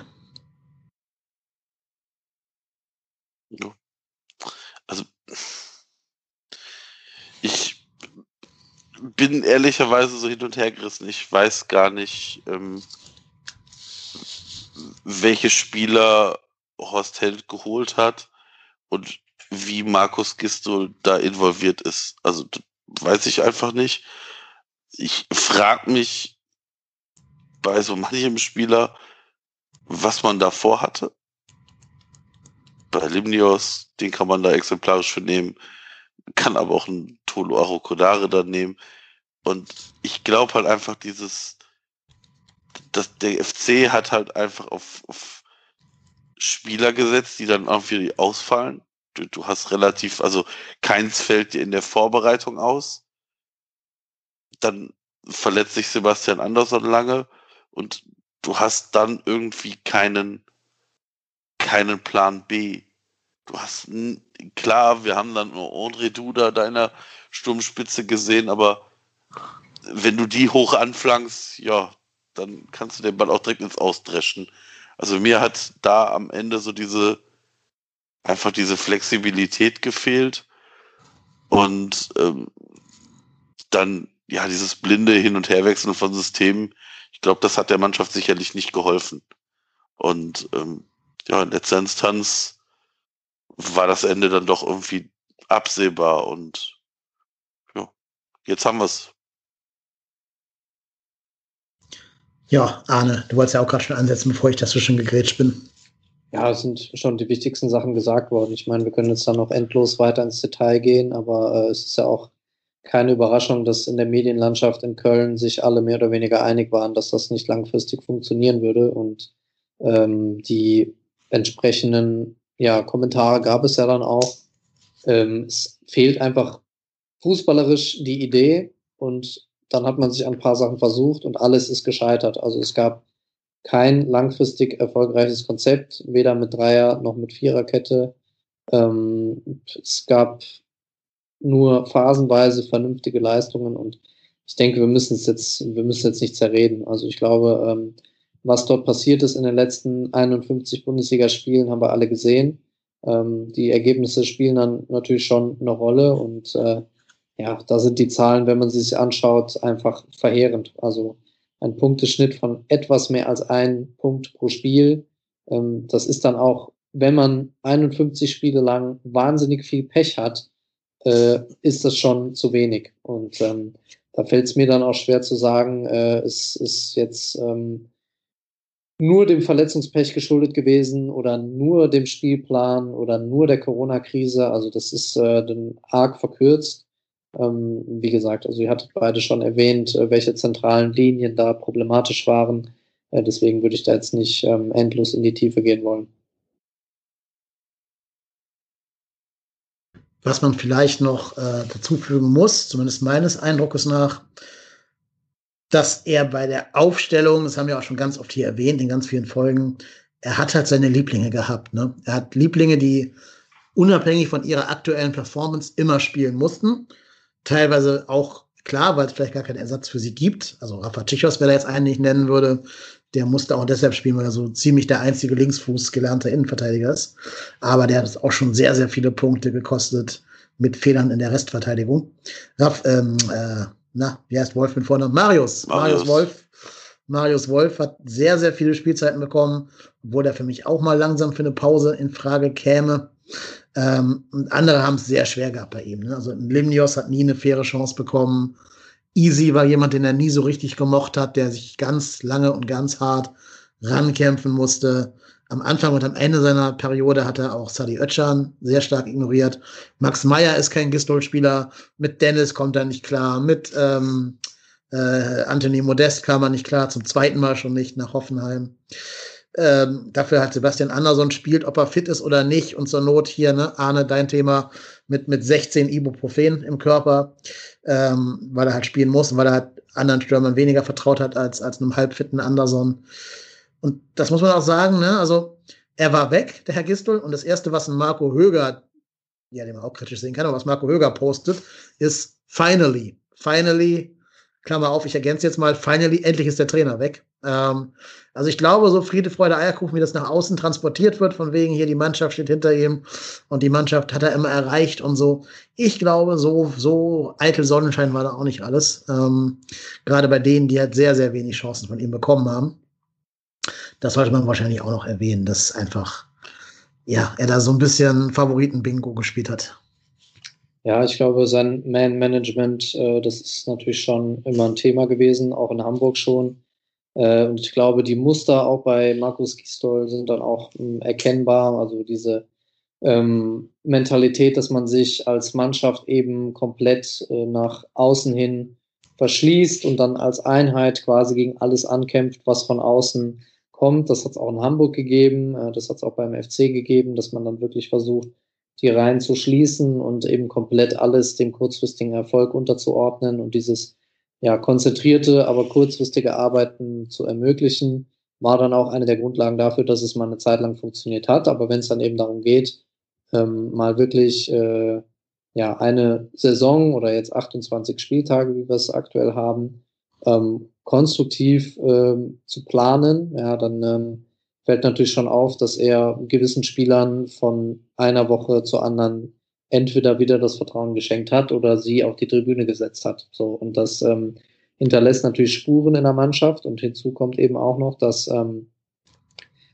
teilweise die Wahrnehmung über die Spiele schon deutlich auseinanderging, also zwischen Trainer und Spielern äh, in diesem Fall. Ähm, ich kann mich erinnern an äh, Spiele, wo Markus Gisdol, ich glaube, das müsste gegen Freiburg gewesen sein, gesagt hat, ja, sie haben ihr Bestes versucht und so, es hat halt an dem Tag nicht gereicht. Ähm, das kann man natürlich nach außen hin sagen, aber das hinterlässt dann im Nachhall natürlich umso mehr Fragezeichen, wenn ein Spieler sagt, ja, so steigen wir ab. Ne? Also diese Diskrepanz äh, hat es auch gegeben in der Wahrnehmung und äh, dass Spieler unzufrieden sind, wenn sie nicht spielen und der Trainer weg ist, dann, das ist, glaube ich, also das muss man jetzt nicht höher hängen, als es ist. Ähm, das gibt's immer, das gibt's von der Kreisliga bis in die Bundesliga. Ähm, und in Zeiten äh, von sozialen Medien schlägt das vielleicht immer noch mal durch, aber ich kann mir nicht vorstellen, dass äh, Marco Höger jetzt am Wochenende sein großes Comeback unter Friedhelm Funkel feiern wird. Also vor allem Respekt vor dem Spieler, ähm, ja, ist das eher unwahrscheinlich. Von daher, ähm, ja, das würde ich jetzt gar nicht so groß thematisieren, aber ja, der, der Umgang mit Spielern, ähm, das ist tatsächlich schon ähm, ein Thema gewesen bei ihm, bei Gistol auch und Gerade so ein Spieler wie Limnios, ja, vier Millionen gekostet, wahnsinnig jung, erste Auslandsstation. Ähm, und als ich damals mir so ein paar Szenen von ihm angeguckt hatte, als er kam, war ich durchaus auch positiv angetan. Ne? Also ich meine, die griechische Liga kenne ich jetzt nicht aus dem FF, aber äh, da waren schon ein paar wirklich gute Sachen dabei. Ähm, Sachen, auf die ich mich auch gefreut hatte, aber das ist dann eben schwierig, wenn du nicht langfristig von deinem Trainer so eingebunden wirst. Ja, ich glaube tatsächlich, dass darin auch das bestehen wird, was Friedhelm Funkel jetzt tun wird, um mal zu diesem Segment überzuleiten. Er wird nämlich jetzt meiner Wahrnehmung nach, was ja gerne neue Trainer machen, denen eine Chance geben, die zuletzt außen vor waren. Also es würde mich nicht wundern, wenn wir jetzt gegen Leverkusen einen relativ signifikant hohen Spielanteil sehen würden von Leuten wie schon gerade eben erwähnt, Emanuel Dennis oder Dimi Limnios. Ähm, ja, vielleicht finden auch andere nochmal den Weg in die Mannschaft zurück. Das wird man dann sehen müssen. Aber ich glaube, dass, ich glaube halt, es gibt im Kader Potenziale, die noch brach liegen und die nicht genutzt werden. Eben weil Gisdol mit manchen Spielern nicht so viel anzufangen wusste. Auch Max Meyer ist da noch zu nennen. Also wenn man ihn schon holt im Winter, da muss man ihn halt auch einsetzen, weil sonst brauchst du ihn auch nicht holen halt. Ne? Ähm, ja, und ich kann mir vorstellen, dass da vielleicht der Schlüssel drin liegt, den Friedhelm Funkel erstmal wählen wird. Bevor wir jetzt mal ganz genau darauf eingehen, was vielleicht Friedhelm Funkel in den wenigen Tagen und, und Wochen, die er jetzt noch hat, machen kann, würde mich erstmal eure ganz allgemeine Einschätzung interessieren zu der Personalie Friedhelm Funkel. war ja keine Überraschung mehr. Es haben ja die Spatzen schon von allen Dächern gepfiffen. Stand schon vor Wochen im Kicker, auch mit seinem Co-Trainer Peter Hermann, der nach Leverkusen gegangen ist und so. Aber was sagt ihr denn? Vielleicht Marco, du zuerst. Was hast du jetzt gedacht, als du gehört hast, dass es jetzt offiziell ist und Friedhelm Vogel für die nächsten sechs oder acht Spiele unser neuer Trainer werden wird? Mm, ähm, ja, also auf der einen Seite bin ich jetzt erstmal froh, dass es nicht äh, Fink geworden ist. Also, also wenn die jetzt wirklich wie Thorsten Fink geholt hätten, um dem dann so ein, ich sag jetzt mal vorsichtig, so ein, äh, so ein Schalke-Move zu machen und zu sagen, ja, mit dem gehen wir auch in die zweite Liga, ähm, bin ich ganz froh, dass wir zumindest jetzt eine Lösung haben bis zu so Ende und nicht irgendwie in die Problematik kommen, dass wenn dieser Trainer uns jetzt in der Liga hält, ich glaube, das ist wirklich ein Ding bis Saisonende. Und dann wird man sich angucken, wer nächste Saison Cheftrainer wird. Ja, Arne, dein Take zu Friedhelm Funkel. Ja, ähm, ich war, glaube ich, damals zwölf oder dreizehn, als er das erste Mal beim 1. FC Köln äh, wirken durfte. Und damals war ich natürlich vom Fußball noch etwas weiter entfernt als heute, aber ich wage mich zu erinnern, dass es jetzt nicht für das absolute Spektakel stand, was er damals in Köln eben hat spielen lassen und was er dann auch äh, in einem Abstieg mündete, wenn ich mich recht entsinne. Ähm, ja, das ist jetzt 20 Jahre her. Ähm, es sollte auch keine Rolle spielen. Die eigentliche Wahl ist natürlich relativ, ähm, ja, relativ naheliegend auf der einen Seite, aber auch sehr kreativlos auf der anderen Seite. Ich meine, da muss man sich dann für einen Weg entscheiden. Ähm, ich glaube, in allererster Linie ist das ein Alibi zum jetzigen Zeitpunkt, ein Alibi, ähm, um eben zu sagen, ja, wir haben doch was gemacht, wir haben doch den Trainer entlassen. Was wollt ihr denn jetzt? Der Druck war so groß, wir haben reagiert, also seid doch bitte zufrieden. Ähm, die Trainingsarbeit wird nicht Friedhelm Funkel machen. Also er hat mit André Pavlak jemanden, der die Mannschaft sehr gut kennt, der äh, schon seit langer Zeit mit der Mannschaft zusammenarbeitet. Und äh, ich hatte Friedhelm Funkel im Sommer 2019 ein bisschen näher beobachtet, als ich äh, mir in Österreich verschiedene Trainingslager angeschaut habe. Und da war ich auch bei Fortuna Düsseldorf. Und ja, die Trainingsarbeit ist nicht seins, glaube ich. Also da wird er vielleicht die Ansprache halten, ähm, ein paar Sachen beobachten, aber er wird jetzt nicht in die Übung reingehen und einzelne Sachen korrigieren. Selbst wenn er das machen würde, wäre die Kürze der Zeit nicht ausreichend dafür, um gewisse Probleme oder Schwachstellen äh, in der Mannschaft zu beheben. Von daher glaube ich, äh, dass es viel um ein Vertrauensverhältnis gehen wird zwischen ihm und den Spielern, äh, wieder ähm, ja, eine andere Herangehensweise zu schaffen, vielleicht in der, in der, in der ähm, Motivation oder in der Anrede, in der Ansprache, aber die tiefgreifende Revolution, auch mit mehr Spielanteilen jetzt für Dennis, ähm, das kann ich mir nicht vorstellen, weil ähm, er nur auch mit dem Material arbeiten kann, was, was er hat. Und ich kann mir nicht vorstellen, dass Emanuel Dennis jetzt sechs Spieltage vor dem Ende seiner Leitzeit beim 1. FC Köln nochmal alles aus sich rausholt. Also der wird ja auch eine Meinung haben ähm, über das, was er da jetzt äh, hat miterleben dürfen. Und ähm, von daher, ja, diese sechs Spiele, ähm, hat Friedhelm Funkel jetzt bekommen. Äh, das wird es dann auch hoffentlich gewesen sein, sodass man danach, wenn die Saison vorbei ist, vielleicht sind es ja auch sechs Spiele plus zwei mit Relegation, ähm, dass man sich danach trennt. Also das ist äh, hoffentlich äh, dann so vereinbart und ich kann mir nicht vorstellen, dass es da jetzt zu einer wesentlichen Revolution kommen wird. Ähm, kann ich mir nicht vorstellen. Also dafür ist Friedhelm Funkel zu sehr Pragmatiker und natürlich sehr erfahren. Ja, das, das stimmt natürlich schon, dass er durch seine langen Jahre im Geschäft weiß, wie er mit den Medien umzugehen hat und dadurch kann er natürlich auch viel Druck von der Mannschaft wegnehmen. Das ist klar. Aber ich bleibe dabei, dass es zum jetzigen Zeitpunkt mit dieser Entscheidung eigentlich nicht viel mehr als ein Alibi sein kann.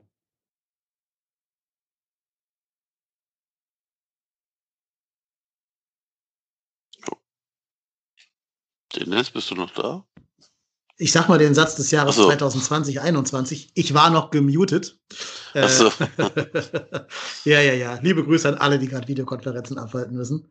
Ähm, nee, ich habe gesagt, ja, es ist schon, ich verstehe, was du meinst, Arne, mit Alibi, aber sie konnten ja auch nicht nichts machen. Also sie konnten ja nicht sagen, ja, Gistol, dann verliert noch die nächsten sechs Spiele, ist okay. Ähm, sie mussten ja handeln und du hast ja auch recht, dass sie den, den Zeitpunkt des Handelns eigentlich fast schon verpasst haben.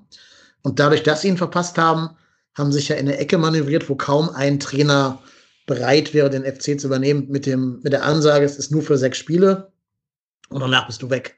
Weil wir in der zweiten Liga oder bei Klassenerhalt nicht schon wieder so einen Gistol-Fehler machen wollen, sondern ähm, äh, tatsächlich nochmal jemanden haben wollen, der für Neuaufbau, Neuaufbau, für Neuanfang stehen kann.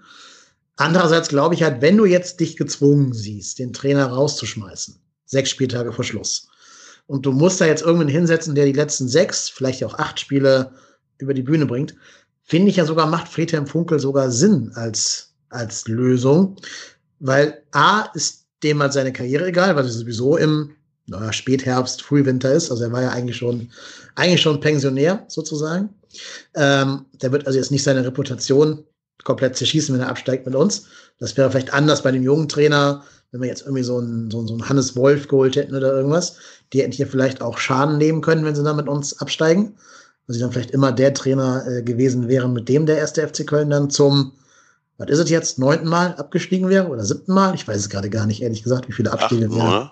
Ich weiß es gerade nicht. Ich weiß es gerade nicht. Ich glaube, wir werden jetzt Rekordabsteiger, wenn wir absteigen, oder? Ah, ich weiß es aber gerade nicht. Ist, ist noch zu weit weg für mich. Ähm, nee, ich wollte nur sagen, das heißt, du hast entweder die Wahl, du nimmst halt so einen erfahrenen alten Typen, bei dem es nicht mehr so ganz stringent um die Karriereplanung geht. Oder du musst halt so jemanden wie Stefan Rotenweg aus dem Nachwuchs hochziehen. Oder von mir das Pavlak da in die erste Reihe schieben. Aber das hat ja beide schon mal nicht funktioniert, also weder Rutenweg noch, noch Pavlak. Und wegen des Zeitpunktes sehe ich da keinen Mittelweg an, den man irgendwie hätte wählen können in Sachen äh, neuer Trainer jetzt, wenn man sagt, nach dem 28. Spieltag, wer kommt dann da? Da kommt kein, da kommt kein Bruno Lavadia, da kommt kein Lucien Favre und da kommt auch kein Steffen Baumgart extra für aus Paderborn, um noch mit, mit uns absteigen zu dürfen, den wir aus seinem Vertrag hätte rauskaufen müssen dann. Ähm, ja, also ich glaube halt, du warst so sehr in der Ecke, dass der einzige Weg aus der Ecke raus Friedhelm Funkel lautete. Ja, und wenn man das so beschreibt, dann weiß man natürlich auch, wie schlimm es um den Verein steht. Ne? Also bei aller Liebe und bei allem Respekt auch vor Friedhelm Funkel, aber ähm, das ist, äh, also man kann ja jetzt nur ganz schwer das jetzt noch als nachvollziehbare und sinnstiftende Entscheidung irgendwie nach außen hin verkaufen.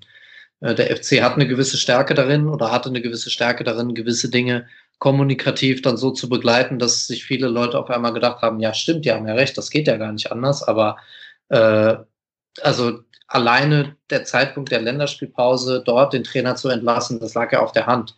Ja, und äh, dass man jetzt irgendwie sagt, äh, es ist Friedhelm Funkel der Einzige, der, der das irgendwie machen würde, weil er sich nicht für seine Karriere interessiert, ähm, das, das kann ja kein Argument sein. Also es kann ja kein Argument sein, jetzt ähm, die Zukunft des Vereins in den letzten sechs Spielen weiterhin aufs Spiel zu setzen, ähm, obwohl man das in den letzten Wochen auch schon gemacht hat, sehenden Auges. Ja, und ich wünsche ihm natürlich alles Gute. Wenn es an mir geht, gewinnt er alle sechs Spiele und geht danach in die Rente zurück. Aber ähm, die Wahrscheinlichkeit, dass das passiert, ist relativ gering, weil dafür sind die Probleme zu groß und sein Einfluss Bereich dann letztendlich zu klein, weil die Zeit auch zu kurz ist und äh, nicht die Möglichkeit besteht, äh, in der Trainingsarbeit großartig was zu verändern. Ja, das ist auf jeden Fall richtig, gerade mit Blick auf den Spielplan. Ähm, wer es gerade nicht so vor Augen hat, was uns jetzt erwartet in den nächsten paar äh, Tagen und Wochen. Wir haben jetzt tatsächlich in den nächsten sechs Tagen drei Spiele vor der Brust. Ähm, also ausgehend von dem Spiel am Samstag, meine ich jetzt. Wir haben am Samstag, dem 17. April, gegen Leverkusen das Abendspiel in Leverkusen 18.30 und ab dann beginnen diese gerade genannten sechs Tage, in denen wir halt dreimal spielen müssen.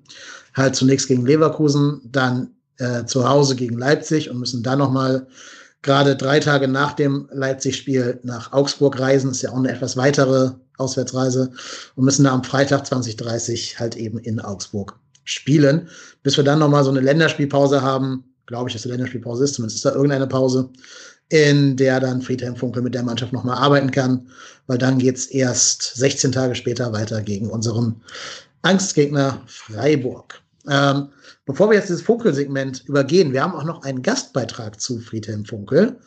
Marco, willst du mal sagen, wer uns da gerade die Ehre gibt?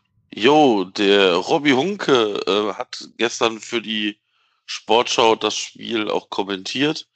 Ähm, der hat uns auch noch eine kleine Einschätzung zu Friedhelm Funkel geschickt.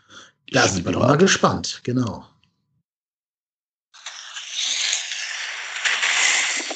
Situation mit Friedhelm Funkel zeigt natürlich auch die Handlungsunfähigkeit des ersten FC Köln, finde ich so ein bisschen.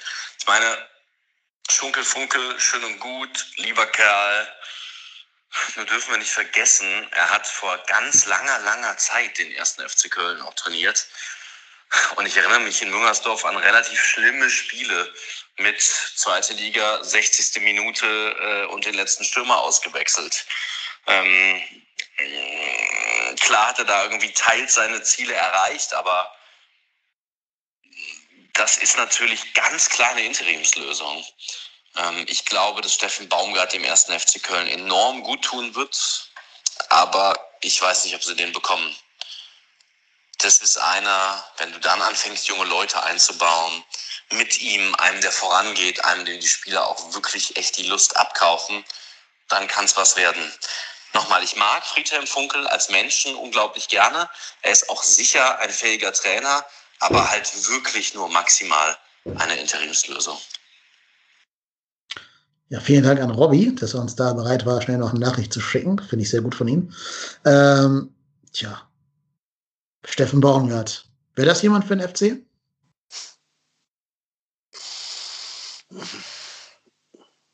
Ich glaube, man muss die Frage andersrum stellen. Sorry, Marco. Ja, also ich, ich, ich, ich, die Frage ist nämlich wahrscheinlich, die du stellen wirst, wen kann der FC Köln bekommen wahrscheinlich, oder? Wäre das nee. die Frage gewesen? Also das ist so die Frage, also ich, ich weiß nicht, ich weiß, ich glaube, ehrlich, ehrlich entscheidender ist die Frage, ist Horst Held dann noch Sportdirektor? Für mich persönlich. Ja, meine Frage wäre gewesen, äh, tut sich Steffen Baumgart den ersten FC Köln an? Also ja, aus der Warte. Ne? Ich meine, das ist ein junger Trainer, der jetzt in Paderborn äh, lange Zeit überwiegend erfolgreich gearbeitet hat und äh, dann den Wechsel nach Köln zu vollziehen. Das ist auch schon für andere schiefgegangen. Ähm, für Markus Anfang ist es schiefgegangen, der sich in äh, Kiel ähm, positiv hervorgetan hatte. Bei Bayer Lorzer war es genauso. Ja, es ist dann nicht so, dass man nach Köln kommt und auf einmal äh, legt man irgendwie magisch die Hand auf und alles läuft. Äh, da muss man schon sehr genau wissen, was man tut und äh, sehr genau wissen, auf was man sich einlässt. Und da kommen wir dann natürlich auch auf die Strukturen und Prozesse im Verein zu sprechen. Und da geht es dann natürlich auch um die Geschäftsführung. Also ich kann das gar nicht oft genug wiederholen, dass man auch da darüber nachdenken muss, äh, ob nicht eine Veränderung langsam mal äh, an der Tagesordnung wäre. So, also das ist ja nicht ausgeschlossen, weil eine Geschäftsführung wird nicht gewählt ähm, auf Lebenszeit, sondern die haben im Endeffekt auch nur Arbeitsverträge und die sind auch nicht größer als der SFC Köln. Und ähm, dann muss man sich auch die Frage stellen, inwieweit äh, das jetzige Duo dann noch eine weitere Chance bekommen würde, eine weitere Saison vorzubereiten, egal ob in der ersten oder in der zweiten Liga weil wir dürfen nicht vergessen, dass die finanzielle Lage es nicht nochmal ermöglichen wird, dass der SFC Köln im Sommer große Spielereinkäufe betätigen können. Ja, also auch Verkäufe, sagen wir mal jetzt Sebastian Bornau, Elias Skiri, äh, Ismail Jakobs. Ich kann mir nicht vorstellen, dass die Einnahmen dadurch direkt wieder reinvestiert werden können, wie das im letzten Sommer der Fall war. Und dementsprechend, ähm, ja, bin ich sehr gespannt, welche Gespräche da gerade im Hintergrund laufen ähm, wie das in Köln eben immer so schön ist, wird man ja spätestens dann in der Bildzeitung bald lesen können, um wen es genau geht. Ähm, ja, äh, ich bin wirklich gespannt. Also äh, ich möchte da jetzt keine Prognose irgendwie anstellen, weil äh, alle drei Optionen oder alle zwei Optionen, die jetzt noch auf dem Tisch liegen für die kommende Saison, Steffen Baumgart, Peter Stöger, äh, die ergeben für mich beide irgendwie keinen Sinn, weil ähm, das nur Name-Dropping ist. Ja, also da steckt ja dann auch kein Konzept dahinter.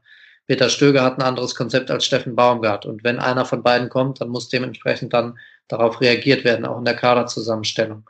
Und ähm, da bin ich wirklich sehr gespannt, ob der FC sich nochmal in eine Position begibt, wo man Fehler wiederholt, die man mit Markus Anfang, mit Achim Bayer-Lorzer ähm, und jetzt auch mit Markus Gisdol äh, in der jüngeren Vergangenheit schon getan hat. Ähm, von daher bin ich da eher skeptisch, dass es da zu einer tragfähigen Lösung kommt, zumindest in der aktuellen Konstellation.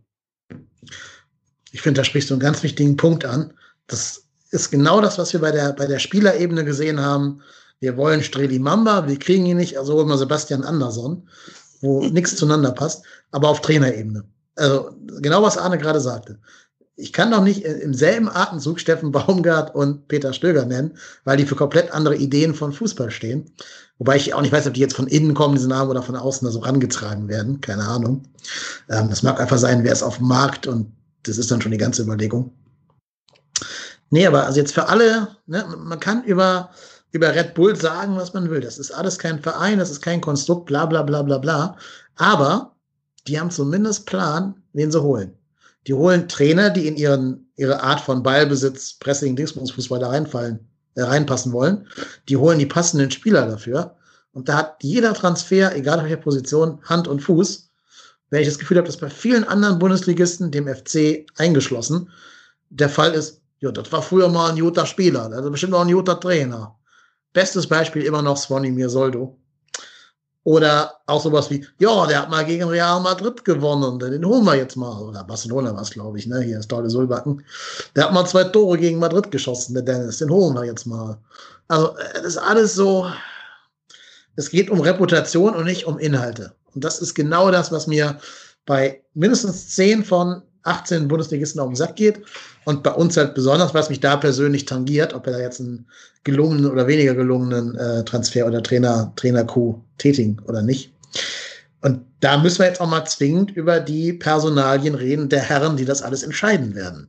Also Horst Held auf der sportlichen Seite und Alex Werle auf der finanziellen Seite.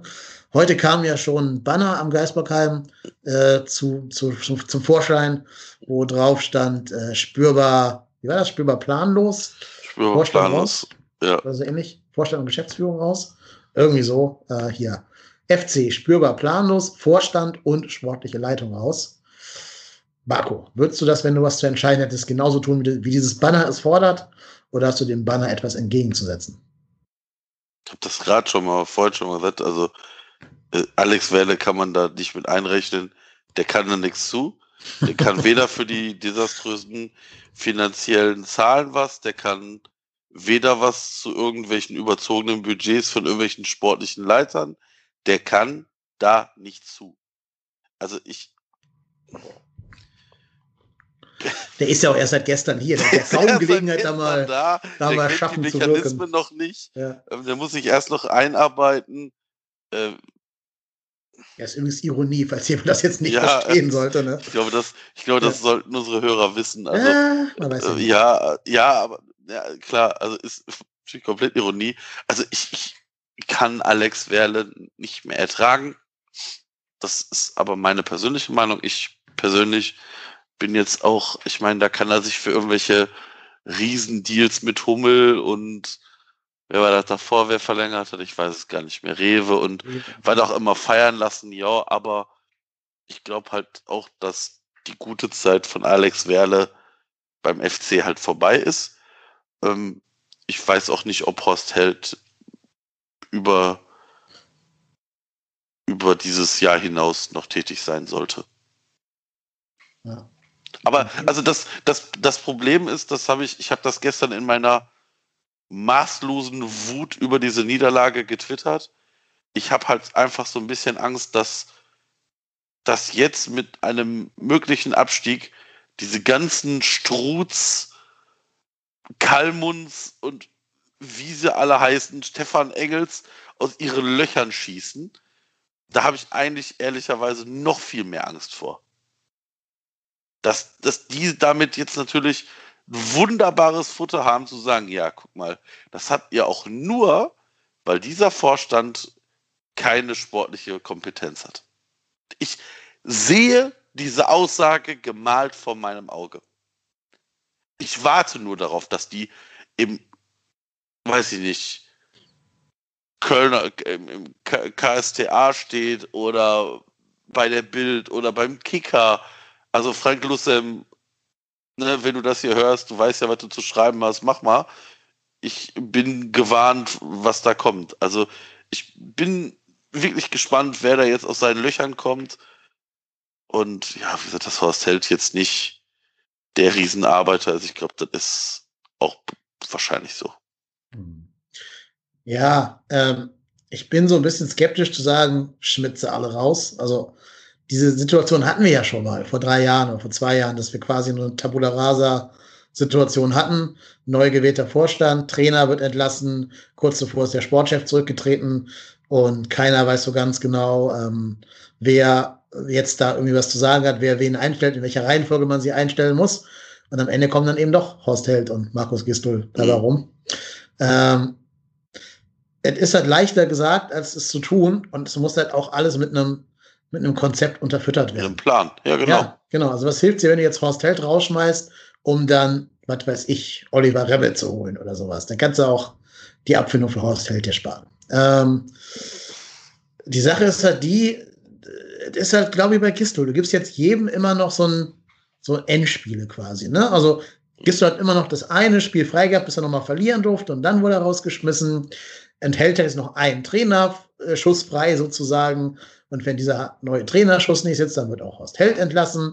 Das ist ja alles kein Konzept. Das ist ja alles nichts mit Überzeugung zu tun, nichts mit einem Plan dahinter und nicht mit, nicht mit irgendwelchen Überzeugungen. Das ist ja immer nur so gucken, wer, wer hat gerade die Nachlassverwaltung übernommen, wer ist gerade auf dem Markt und wer würde sich vorstellen können, sich den FC anzutun. Und da muss man jetzt auch mal vielleicht sehr kritisch die Personalie von, von Alex Werle hinterfragen, weil er nämlich entgegen der ironischen Aussage von vorhin sehr wohl sehr viel zu sagen hat. Der hat es geschafft, uns in eine Situation rein zu manövrieren in seiner, wie viel hast du jetzt hier? Zwölf oder so, also schon so eine ganze Menge an, äh, an Jahren. Äh, weiß ich gerade gar nicht. Wann kam der? 2008? Nee, 9? Nee, später. Ich glaube 2012 oder so. 12 Ach, hätte ja, ich jetzt der andere gesagt. Abstieg. Okay, der war ja. auch neun Jahre dann schon, acht, neun Jahre. Ähm, also genug Zeit, um da irgendwie schaffend äh, oder kreativ zu schaffen. 2013 war es, Januar 2013. 2013. Gut, also sieben Jahre sind trotzdem immer noch genug, um, oder fast acht Jahre jetzt sind genug, um da irgendeine Spur zu hinterlassen. Aber er hat ja alles abgesegnet. Er hat diese komplett irren Armin Fee-Verträge abgesegnet, von denen wir heute noch äh, negativerweise zehren. Ne? Das ist ja alles über seinen, über seinen Schreibtisch gegangen.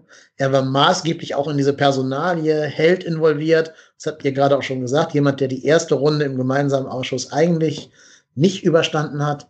Alex Werder hat auch diese Vertragsverlängerung mit, ähm, mit äh, Markus Gistol zu verantworten gehabt. Hat da wahrscheinlich auch, weil er der Geschäfts-, der, der Finanzführer der Geschäftsführer Finanzen, meine Güte, ist, wird er wahrscheinlich auch diese Ablösesumme da drin festgelegt haben. Wahrscheinlich alles im Glauben, dass wir nur vier Geisterspieler haben würden. Meine Fresse, also wie kann man so naiv sein? Wenn das echt stimmen sollte, dass er es gedacht hat, dann boah, kann er zumindest nicht den Drosten-Podcast gehört haben. Sagen wir es mal so, sagen wir es mal ganz freundlich. Aber es ist natürlich, ist ja Hanebüchen so zu planen. Also, boah, nee, da, da fällt mir nichts mehr zu ein, wie man, wie man es schaffen kann, mit relativ wenig Leistung sich so lange im Amt zu halten und immer noch einen draufzukriegen, noch mehr Vertrauen äh, zu bekommen und noch mehr Entscheidungen treffen zu dürfen, noch mehr Befugnisse zu bekommen, dann ist man entweder Verkehrsminister oder Geschäftsfinanzführer beim ersten FC Köln. So, und glaube ich, tun sich da nicht viel, die beiden. Ähm, ja, deswegen würde ich persönlich an diese Personalie ran. Wenn halt wirklich der VfB Stuttgart sagt, wir hätten Alex Werle gerne, dann würde ich sagen, VfB Stuttgart, gib uns bitte 800.000 Euro und dann fahre ich ihn vielleicht persönlich nach Stuttgart mit meinem elektronischen Smart, elektrischen Smart. Da müssen wir zwar alle 100 Kilometer einmal 40 Minuten laden, aber das wäre es mir wert, diese zwölf Stunden auf der Autobahn dann. Weil ich glaube, dass wir kommen nicht voran, wenn man ihn da in dieser Position lässt. Und da werde ich mich an dieser Stelle jetzt genauso deutlich positionieren und da werde ich auch zu stehen dass es nicht produktiv vorangehen kann, wenn du da einen hast, der sich da so in das operative Geschäft einmischt, aber gleichzeitig auch so wenig Verantwortung übernimmt. Ja, genau, Verantwortung übernimmt. Genau, ja, danke. Jo, das war jetzt mein Wort zum späten Montagabend. Dürft ihr alles gerne anders sehen, das ist also meine Privatmeinung und nicht hier die Meinung der Podcast-Redaktion, die es sowieso nicht wirklich gibt, aber ähm, ja, lass ich jetzt mal so stehen ich halte mich jetzt auch zurück und überlasse euch beiden dann noch meine Scherben hier aufzukehren. Ja, ähm, ich denke auch da wieder äh, ist einiges an äh, richtigen Dingen gesagt worden. Ähm, ich würde noch eine Ergänzung kurz machen zu diesem Banner, was da heute Morgen äh, am Geisburgheim irgendwo hing.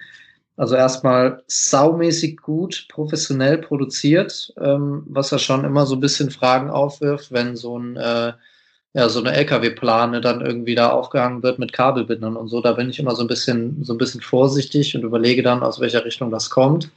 Ähm, aus welcher Richtung es dann letztendlich kam, war auch keine Überraschung. Äh, aber da stand ja auch was ganz Entscheidendes drauf, beziehungsweise nicht drauf. Ähm, Vorstand und sportliche Leitung raus. So im Wortlaut war es ja weitestgehend. Ähm, ja, da steht, da, steht, steht ja nicht Geschäftsführer. Drauf, ganz genau. Da steht nicht Geschäftsführer Finanz, bitte raus. Und das ist in der ganzen Diskussion ein sehr wichtiger Punkt, denn Alexander Werle genießt in weiten Teilen immer noch einen sehr, sehr guten Ruf. Und ich habe jetzt das Gefühl, ich rede, äh, ich wiederhole mich, weil ich das seit Monaten äh, immer schon sage, dass das eigentlich nicht sein kann, wenn man sich die Zahlen anschaut. Ja, also die Finanzlage ist desaströs und das war sie auch schon vor Corona.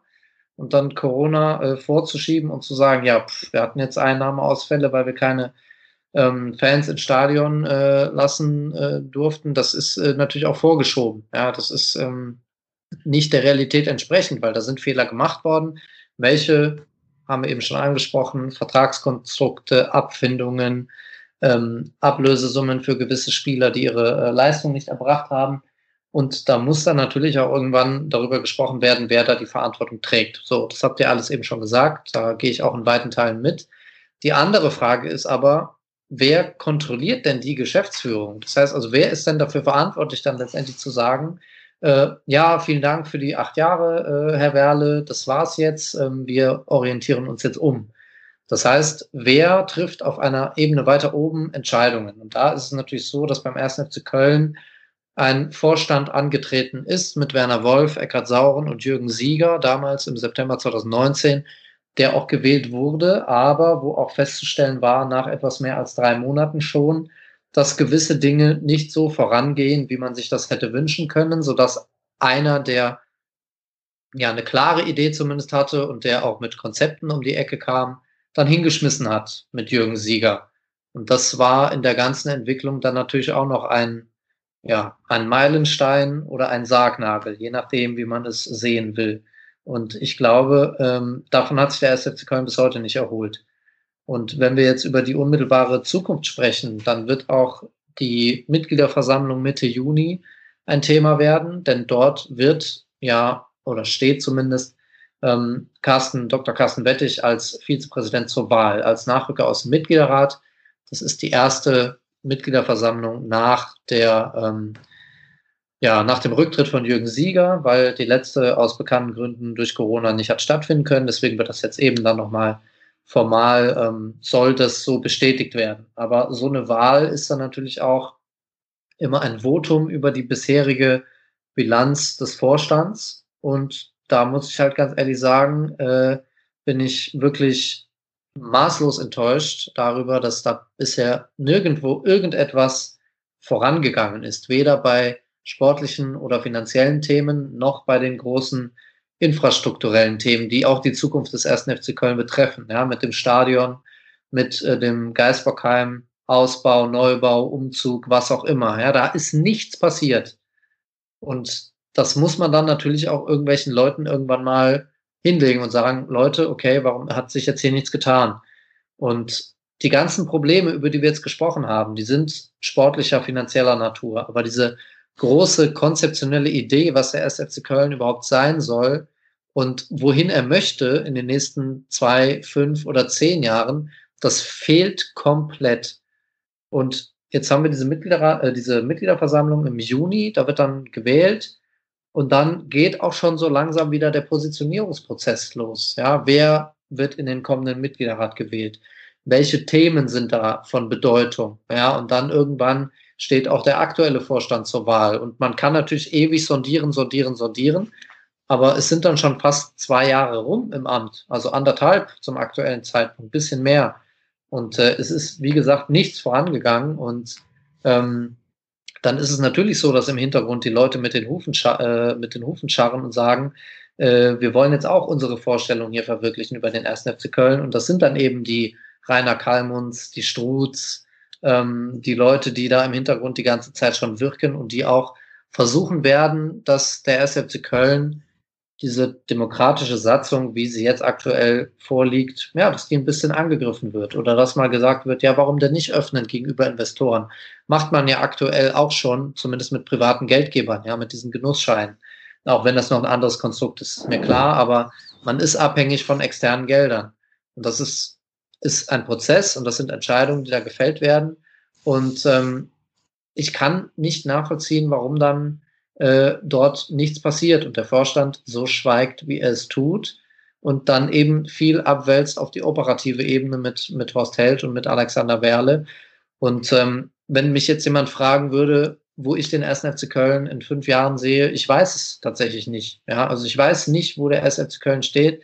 Ähm, es kann wirklich auch maßlos den Bach runtergehen. Ja, also diese Gefahr ist nicht gebannt.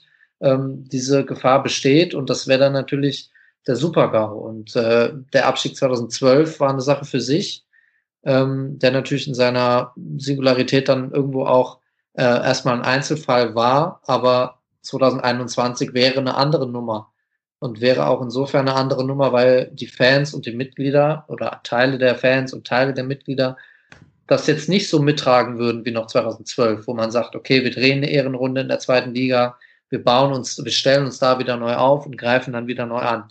Das glaube ich nicht, ja, dass das passiert. Und von daher ähm, steht da wahnsinnig viel auf dem Spiel. Ähm, sportlich ist der Karren jetzt an die Wand gefahren, so gut wie, finanziell auch. Also äh, wir dürfen wirklich nicht äh, so blauäugig jetzt an die Situation herangehen und sagen, ja, das wird doch schon irgendwie, das klappt doch schon alles immer. Ähm, das wird nicht der Fall sein. Und auch wenn der FC die Klasse halten sollte, nächstes Jahr kann das Ziel auch nur äh, Klassenerhalt lauten, weil ich nicht sehe, dass sich da was Wesentliches verändert. Nee, stimme ich zu 100 Prozent zu. Bin auch mal sehr, sehr, sehr gespannt auf diese Mitgliederversammlung. Ich glaube auch, da wird eine große Rolle spielen, das habe ich inzwischen meine Meinung zu revidiert, ob die online stattfindet, also rein online oder irgendwie hybridisch. Sie wird ja auf keinen Fall irgendwie als komplette Präsenzveranstaltung stattfinden können. In nur drei Monaten, wenn sie die Zahlen nicht so tief gedruckt, gedrückt kriegen oder so viele Menschen impfen, dass das realistisch passieren kann. Aber ich glaube, wenn die rein online stattfindet, werden da Dinge durchgehen, von denen wir noch jahrelang sagen, ach, was ist da nur passiert und schiefgelaufen. Ich will jetzt aber auch nicht zu sehr hier das schon mal so diese, äh, diese Zukunftsperspektive aufmachen, weil noch müssen wir erstmal den ganzen Fokus auf die nächsten sechs Spiele richten oder vielleicht auch acht, um ähm, irgendwie noch dieses Himmelfahrtskommando Klassenerhalt zu schaffen. Vielleicht so als kleinen Rausschmeißer. Was macht euch den Mut, dass es vielleicht doch klappen könnte in den letzten sechs bis acht Spielen?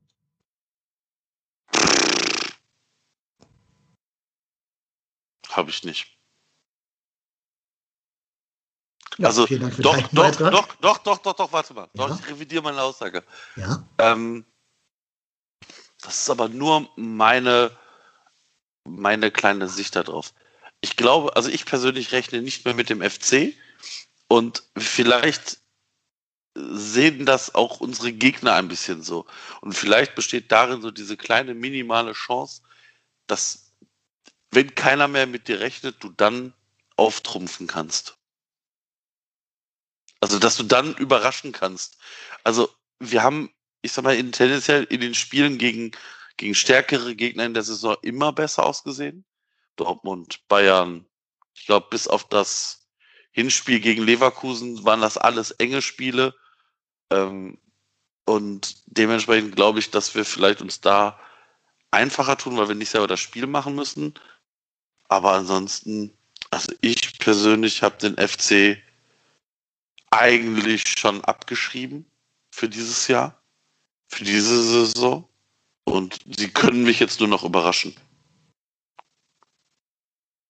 ja, kann ich verstehen. Nach dem Motto totgesagte Leben länger. Ne?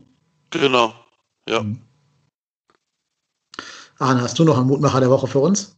Ja, es ist sicherlich ein Faktor, dass mit Florian Kainz und Sebastian Andersson jetzt zwei Leistungsträger, zumindest potenzielle Leistungsträger, wieder mehr Spielzeit bekommen werden. Ob das dann reicht am Ende, weiß ich nicht. Ähm, Und ansonsten, ähm, ja, ist, glaube ich, durch die letzten Äußerungen deutlich geworden, dass ich da jetzt nicht ganz so optimistisch bin, was die unmittelbare Zukunft des 1. FC Köln anbetrifft. Mhm. Ja, ich mache jetzt einfach mal die Gegenposition, aber nicht um der Gegenposition willen, sondern weil ich da tatsächlich eine Chance für uns sehe. ich finde, wir haben mit der Ausnahme von äh, Leipzig ein machbares Restprogramm. Also wenn ich bedenke, was die Mainzer am letzten, die letzten vier Spieltage haben, die sind noch lange, lange nicht gerettet. Ne? Ähm, auch wenn sie das vielleicht jetzt schon glauben, wo vielleicht auch eine Chance für uns liegt. Aber, also wir haben ja schon mal unsere Lazarus-gleiche Auferstehung gegen Bayern 04 Leverkusen äh, erlebt. Und das ist für mich eine jetzt in der Rückrunde komplett tote Mannschaft, diese Leverkusener. Ich habe gerade eine Statistik gesehen, ich spiele aktuell Netz, wo wir aufnehmen, Montagabend noch gegen Hoffenheim. Äh, expected Goals, erste Halbzeit, Hoffenheim 0,0, Bayer Leverkusen 0,1. Ja. fantastisch. Mhm. Also ich bereue es echt, dieses Spiel nicht sehen zu können gerade. Äh, ich glaube, wir passen ein Jahrhundertspiel. Aber ganz ehrlich, ich halte von Bayer Leverkusen jetzt in dieser Rückrunde null, nix, weniger als null. Ich bin auch überhaupt nicht überzeugt davon, dass Hannes Wolf ein Trainer ist, der seine seine Vorschusslorbeeren irgendwie ähm, rechtfertigt. Das ist für mich so ein typischer Trainer, der irgendwie immer ganz gute Vereine kriegt, aber noch nie großartig performt hat. Beim HSV auch immer so ganz merkwürdige Aufstellungsvarianten, so Gistol-Style mit sechs offensiven Mittelfeldspielern oder defensiven Mittelfeldspielern aus dem, aus dem Hut gezaubert hat. Also und da kommt jetzt so ein alter Trainerhase wie Freddy Funkel, der wird da jetzt den Fußball nicht neu erfinden. Der wird den komplett klares 4-2-3-1 verpassen, wo jeder Spieler eine ganz, ganz kleine und seinen Aufgaben entsprechende ähm, Aufgabe bekommt, seinen Fähigkeiten entsprechende Aufgabe bekommt. Und der wird da halt die Spieler für hinstellen, die das machen werden. Der wird da nicht auf die Idee kommen, äh, Marius Wolf hinten rechts verteidigen zu lassen der wird da nicht irgendwie einen André Duda als falsche 10, äh, falsche 9 aufstellen, also auf der 10 belassen. Der wird den ganz klare Handlungsanweisungen geben. Erstmal hinten sicher stehen, vorne schnell irgendwie in die Spitze kommen. Und da glaube ich nämlich, dass da tatsächlich ähm, jetzt so ein bisschen dieser Effekt greifen kann, dass von den Spielern so eine Last genommen wird, weil sie ja auch irgendwie, ja, ne, also dieser, dieser Gistol, diese Gistol-Schwere jetzt von ihnen genommen ist. Und wie gesagt, vielleicht kommen ja auch ein paar Spieler zum Zug, die wir gar nicht auf dem Schirm haben. Zum Beispiel damals in Düsseldorf hat er ja so eine ganz asymmetrische Spielvariante gewählt, der Herr Funkel, die äh, dafür gedient hat, dass irgendwann Dodi Luke Bacchio frei war und mit seiner Geschwindigkeit durchstarten konnte. Und davon haben wir ja ein paar Spieler im Kader, die dieses Luke Bacchio-Profil erfüllen. Sei es halt ein Emanuel Dennis, den man vielleicht nochmal erklären kann, dass er hier gerade um seine Karriere spielt. Wenn es in Köln schief geht, dann wird der immer den Ruf haben, die schwierige Diva zu sein. Deswegen hat er jetzt auch noch sechs Spiele, seine junge Karriere noch zu retten. Das kann aber auch von mir aus ein vielleicht genesener Thielmann sein oder ein, ja auch Marius Wolf in dieser geradlinigen Position, Limnios.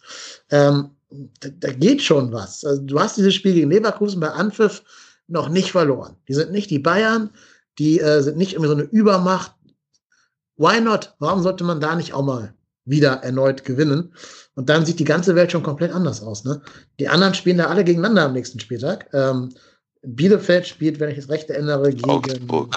gegen Augsburg und Mainz gegen Hertha. Das heißt, die nehmen sich zumindest da gegenseitig die Punkte weg. Also es wird nicht passieren, dass Mainz und Hertha und Bielefeld und Augsburg alle gewinnen können. Das geht nicht. Vor allem halt Mainz und Hertha können nicht beide gewinnen. Das heißt, wenn du, egal wie, irgendwie dieses Spiel gegen Leverkusen zu deinen Gunsten entscheidest, bist du halt wieder mittendrin im Geschehen, weil halt, wie gesagt, einer von denen da vor uns auf jeden Fall Punkte lassen muss.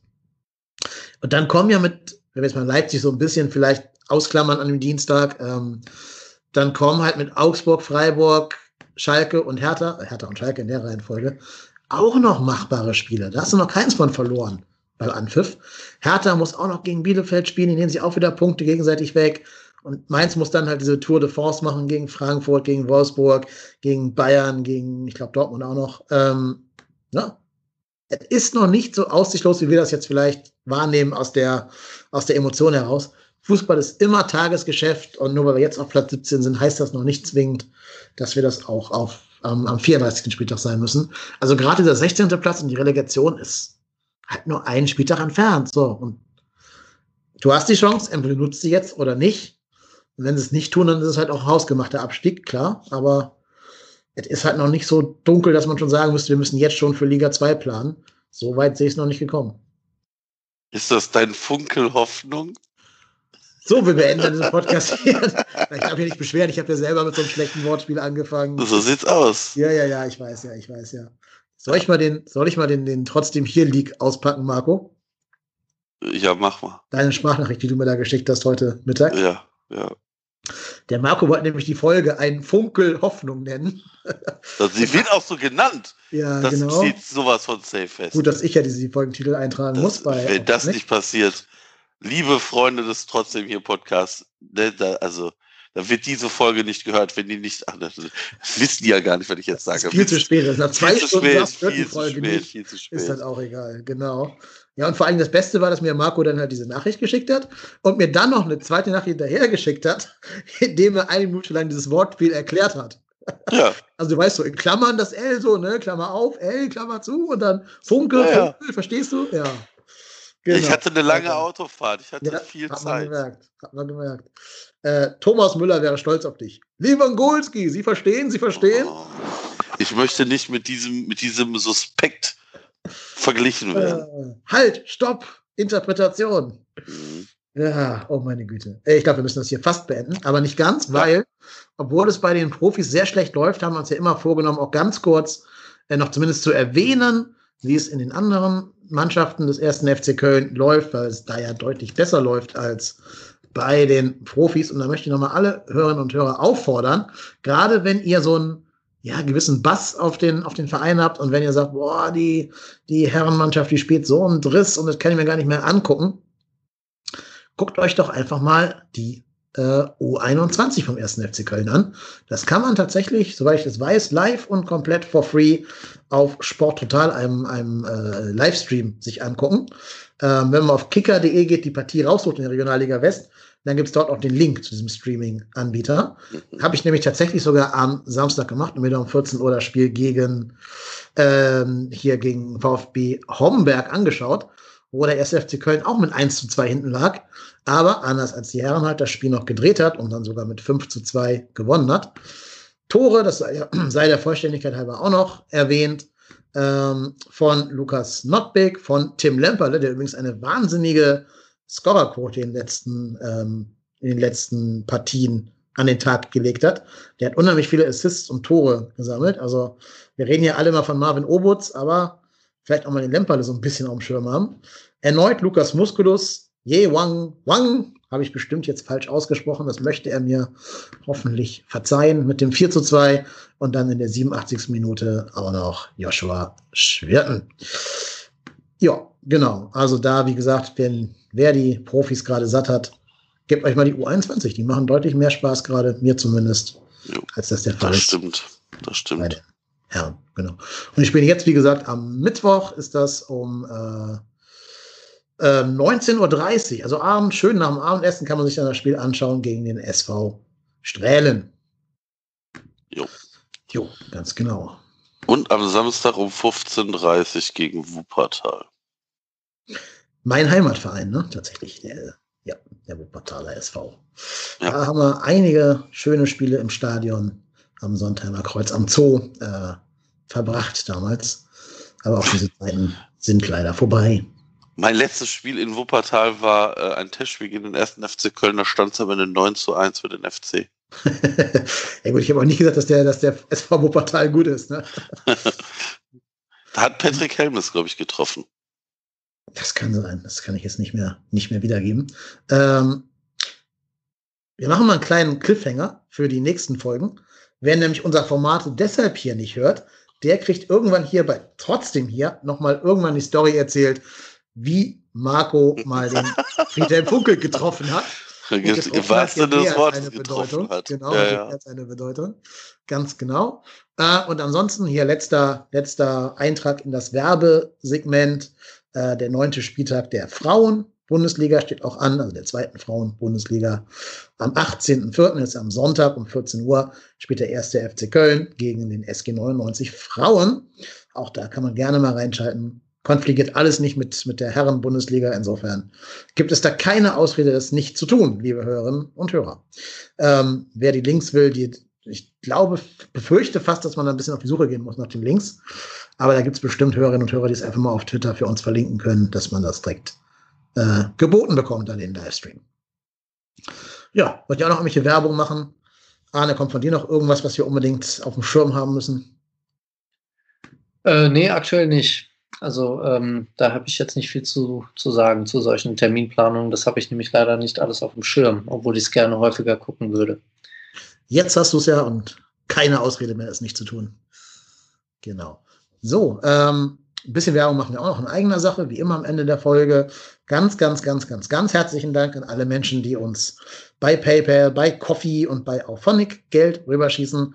Da kommt inzwischen echt ein, ein Betrag ähm, über den Ladentisch, mit dem wir sagen können, wir müssen jetzt wenig eigenes Geld in den Podcast investieren.